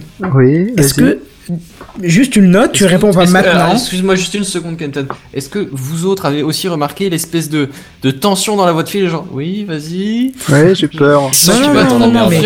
Est-ce que parce que du coup euh, on a l'habitude maintenant de regarder euh, de regarder des, des Blu-ray ou des DVD avec des sons 5 points. Est-ce qu'il existe? Tu réponds pas maintenant. Vraiment si si Mhm. ça t'intéresse de faire un dossier dessus. Euh, ou peut-être même Blas, s'il veut intervenir, euh, je serais ravi de savoir, euh, même si j'ai une petite idée, mais euh, une vraie explication pour nos auditeurs. pose-la ta sympa. question Oui, je vais le faire. C'est Comment est-ce que c'est est-ce encodé qu'il existe euh, un moyen d'écouter de la musique en 5.1 Juste Alors- de la musique. Non, je t'ai dit tu réponds pas maintenant. Bon, d'accord. Voilà. Alors en fait sur les tracks en vrai, déjà sur un paragraphe. À la je l'ai aussi la lu, réponse, mais je veux que tu répondes pour tout le monde parce que je pense que ça peut être intéressant d'avoir ça dans ses eh oreilles. ben, je peux te donner une réponse rapide en une phrase. Bah non, justement, c'est- pas drôle sinon. D'accord, mais parce que j'ai pas l'intention de refaire une chronique sur le son, moi. Ah, éventuellement sur la vidéo. Bon alors vas-y, dis-le. Mais vu qu'on a un petit peu de temps devant nous, je peux te répondre en, en 5 minutes. Alors, sache que euh, les, il existait des DVD audio sur lesquels je suis parvenu, qui en fait contenaient uniquement la piste de son Ouais. euh, et permettaient d'écouter en 5.1. Euh, Il y en a très peu qui ont euh, qui ont été euh, qui ont qui ont été édités, mais euh, cette idée d'avoir d'avoir plus que de la stéréo. Euh, date du euh, depuis ben plus ou moins le, le 8 tracks hein, donc euh, ça nous amène aux années 70 euh, où justement euh, certains lecteurs euh, et certaines 8 euh, 8 tracks euh, faisaient ce qu'on appelle de la quadriphonie. Alors la quadriphonie, quoi que qu'est-ce, euh, bah, c'est un peu lieu l'ancêtre du d'enregistrement de 5.1, pistes, enregistrement c'est-à-dire c'est de la double stéréo, c'est ça, c'est stéréo devant, stéréo derrière. Ou le quadra. Voilà. Et euh, et il y avait certains vinyles aussi euh, qui, euh, qui pouvaient faire de la quadriphonie. Alors je me suis pas je me suis pas penché trop sur le sujet et donc du coup j'ai pas trop compris comment ça marchait. Mais même en analogique effectivement faire de la quadriphonie c'est ça a été tenté. Donc euh, c'est c'est pas tout nouveau tout nouveau ces ces, ces espèces de euh, euh, de volonté d'avoir un son qui t'entoure et d'entendre les instruments devant derrière sur les côtés. C'est c'est loin d'être nouveau mais mais juste c'est pas trop exploité bizarrement au-delà des au-delà des films. Et justement je ferai peut-être la prochaine chronique sur un peu l'histoire de la vidéo. Parce que la vidéo analogique enfin la vidéo numérique tout le monde sait à peu près comment ça marche la vidéo analogique moins Voilà. C'est vrai, effectivement. Et justement, c'est une question qui a été posée sur le périscope, c'est comment fonctionne la fonction de bridage des Blu-ray. Tu pourrais peut-être nous en apporter une euh, petite explication là-dessus. alors ça j'ai parlé des DRM la dernière fois Oui, oui, effectivement, c'est vrai. en disant que c'est là et là je peux donner une réponse en une phrase, c'est un simple partenariat sur un standard entre les fabricants de euh, de ton lecteur de Blu-ray et euh, pour ce qui est le cas du HDCP, euh, des fabricants d'écran, des fabricants de, euh, de, de bah, du coup de lecteurs et qui font en sorte qu'ils peuvent se s'entendre uniquement en utilisant euh, un truc encodé d'une certaine façon. Hmm. Voilà. C'est là là-dessus malheureusement c'est juste de l'entente, il y a rien de vraiment intéressant derrière le blocage HDCP. Euh, après, si le zonage là, bah là c'est pareil, hein, c'est les fabricants qui s'engagent à faire en sorte qu'ils n'aieront pas un truc qui est hors de la zone de, euh, qui a été dédié pour le lecteur. Voilà. C'est euh, là-dessus, c'est non, il n'y a pas grand-chose à dire malheureusement. C'est c'est assez triste. Bah, J'aurais aimé un truc plus sont intéressant. facilement euh, dézonables. Je sais pas comment on dit. Ouais, faut flasher. En fait, faut flasher le logiciel interne. Hein, Ouais, voilà, c'est ça. hein. Mais après, euh, tu risques de griller ton truc si tu te si tu te rates quoi. Ah, tu, tu, tu crates tu, tu, tu fais foirer la garantie, ça s'arrête là, quoi. Oui, voilà, c'est tout. Bon, bah, très bien, du coup, c'était vachement complet. euh, J'aurais bien entendu un petit coup de gramophone quand même. Hein. Ah, on- j'aurais pu faire avec des sons, mais ça aurait été encore plus long et ça m'aurait demandé encore plus de recherche. Et tu sais que je suis un glandeur au fond de moi. C'est vrai, c'est vrai. Bon, bah très bien. Du coup, on va passer, si je trouve les bons jingles, euh, à la news en bref. C'est les news en bref, les news en bref. Hein, hein, C'est les news en bref, là. Les news en bref. C'est les news en bref. Et du coup, je vois le commentaire que Kichi m'a posé, mais du coup, ça te répond, en fait. Je l'avais pas vu, Exactement. je suis désolé, je l'ai vu au moment de poser le jingle. Non, il n'y a pas de mal, il y a pas de mal. Bah, je, vais quand même, je vais quand même essayer de meubler histoire de, de faire une news en bref un peu plus longue que le jingle, hein. Non, non, mais, Mais- euh, c'est news en bref, t'inquiète pas pour ça. On- surtout qu'on a prévu un after, donc c'est pas très grave. Ouais, à la limite, c'est pas plus mal, on finira tôt. Voilà. Non, mais juste, euh, ouais, dans la journée, je suis, je suis tombé sur, sur cette petite info euh, qui annonce que le Japon possède désormais plus de stations euh, de charge de voitures électriques que de stations essence. Et ça, bah, je trouve ça vachement cool. Ouais, carrément, si la France pouvait Ouais, en prendre un petit peu exemple, euh, ce serait cool, quoi. Exactement. Bon, faudrait peut-être plus de véhicules euh, électriques Oui. en France. Bah, Mais- Ça commence quand même à se démocratiser. Oui. hein. Ouais, l'air de rien, j'ai vu que des constructeurs français commençaient à avancer niveau, niveau autonomie et technologie derrière. Hmm. C'est plutôt. Je pense que faut, faut d'abord qu'il y ait des voitures qui soient proposées, parce que tant que les voitures sont pas trop proposées, bon, tu peux, tu peux avoir les bornes, mais. euh, Oui, et puis, ça faut, trop faut quand même se démocratiser, dire. quoi. Ouais, et puis il faut quand même se dire que le, le, le turnover des, des voitures, euh, que ce soit en France ou autre part, euh, il est quand même moins moins important que je sais pas pour des téléphones ou des choses comme ça. Enfin, tu Oui, changes pas de tu tu changes changes pas de moins voiture tous les 2 d'ordi 3 ans quoi. De, de téléphone, ouais, c'est ça. Voilà, c'est ça. Non non, bah, je pense que je pense que ça prendra ça prendra le temps qu'il faudra mais euh, mais le le fait que bon là en l'occurrence c'est le Japon, c'est euh, quand même Ouais, assez assez porté sur la technologie, etc. Mais c'est ça, c'est une petite lueur d'espoir, on va dire. Ça marche. Bah, cela dit, quand on croise encore des Renault 19 en 2016, hein, Voilà, Bah, c'est pour ça que je dis qu'on a le temps. Je tu encore des Renault 5 hein, par chez moi, donc... euh, ouais. Mais là, c'est plus des trucs historiques. Un truc qui serait intéressant de discuter une fois, en fait, c'est aussi euh, cette obligation qu'ont soi-disant les constructeurs à produire un son pour les véhicules électriques en dessous d'une certaine vitesse, parce que j'ai encore vu cette semaine, ouais, je crois que c'était ça. Enfin bref, j'ai vu récemment un véhicule euh, avancé euh, sans faire de bruit jusqu'à ce que je capte que c'était un véhicule électrique. Ouais, mais euh, c'est-à-dire qu'elle avait un petit bruit, mais c'était un bruit, tu sentais que c'était électrique, tu sentais que c'était un... Tu vois un petit... Ouais, euh, enfin, non, mais surtout le bruit était minime. Ouais, Parce non, que, non, le bruit la- la était, carrément pas du tout euh, un truc volontaire pour signaler le véhicule, mais un bruit de Voilà, fonctionnement ouais. électrique, tu vois. Hmm. Après, c'est peut-être les utilisateurs qui les désactivent parce que ça leur casse les oreilles. Non, je suis pas sûr ouais, que si non, c'est sûr si une hein. réglementation, Ouais. euh, voilà, je pense pas que ce soit désactivable. Enfin, tu mets pas un bruit juste pour le plaisir de mettre du bruit. C'est euh, Ouais, d'accord. C'est justement pour signaler ta présence. Mais c'est vrai que, enfin, je suis je suis un peu dans le même cas que toi, Kenton. Euh, on s'en racontait ma vie. J'ai j'ai aidé un collègue à déménager. Il y avait un mec euh, donc qui était là avec sa voiture électrique et effectivement quand il l'a sorti du parking, euh, bah, il y avait pas un bruit quoi. Bon après il était. Si les euh, pneus sur la route, quoi. C'est oui, quoi. voilà, enfin, c'est ça. Mais est-ce que au final c'est une réglementation qui est en vigueur ou alors est-ce qu'elle est juste pas appliquée parce que les constructeurs s'en foutent?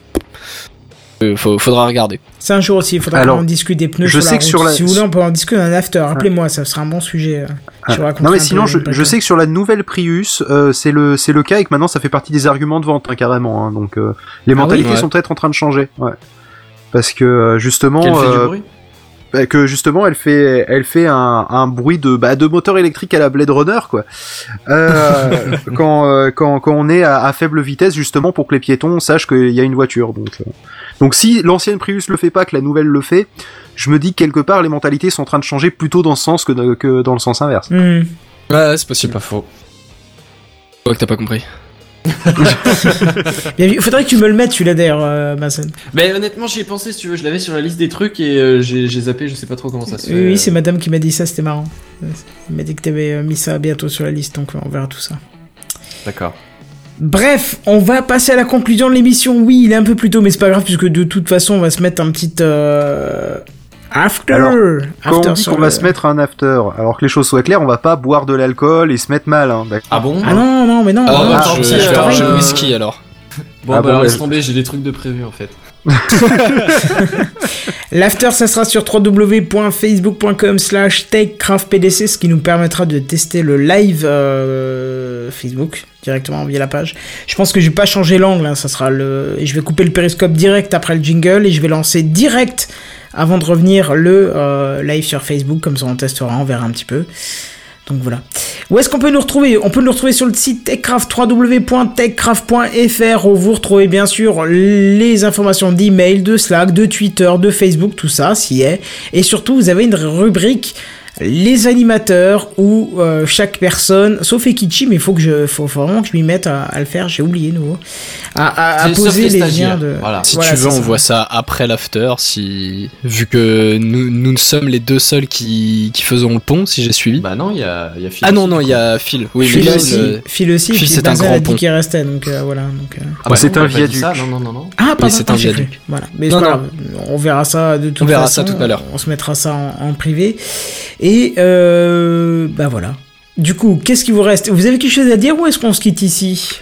Bah, je pense qu'on Et- peut se et quitter. Où est-ce qu'on se quitte ici? Où est-ce qu'on se quitte? ici J'y pensé aussi. Vas-y, balance le rire, j'ai plus les jingles. Je suis pas d'accord. Non, c'est pas celui-là. T'es pas d'accord, mais c'est pas celui-là. Voilà, oui, en, fait, en plus, quand j'ai un peu de mal. Ouais, quand j'ai l'outro, de toute façon, les jingles sont réduits, donc euh, voilà. Eh ben, écoute, c'était. Écoutez, j'allais dire écoutez. Non, écoutez, c'est parfait, et du coup, on se C'est dit. fini maintenant. Voilà, on se dit à la semaine prochaine. Je pense qu'il y a encore une semaine sans Seven, et je crois qu'il revient après ça, c'est ça? Euh, Je suis pas sûr. Je sais- plus, je sais plus quand est-ce qu'il rentre exactement au niveau des jours. Faudrait vérifier. Il me semble D'accord. qu'il rentre dans deux, dans deux semaines là, effectivement, mais. euh, Bon, ça va les vacances, est-ce qu'il sera déjà hein euh, dispo ou pas? En tout cas, on reçoit de belles nouvelles, de belles photos, et ça donne vraiment envie d'y aller. tu Et du coup, on va justement y aller au Japon, là, tout de suite maintenant, et on vous dit à plus, bye bye, ciao ciao Salut tout le monde. ciao ciao.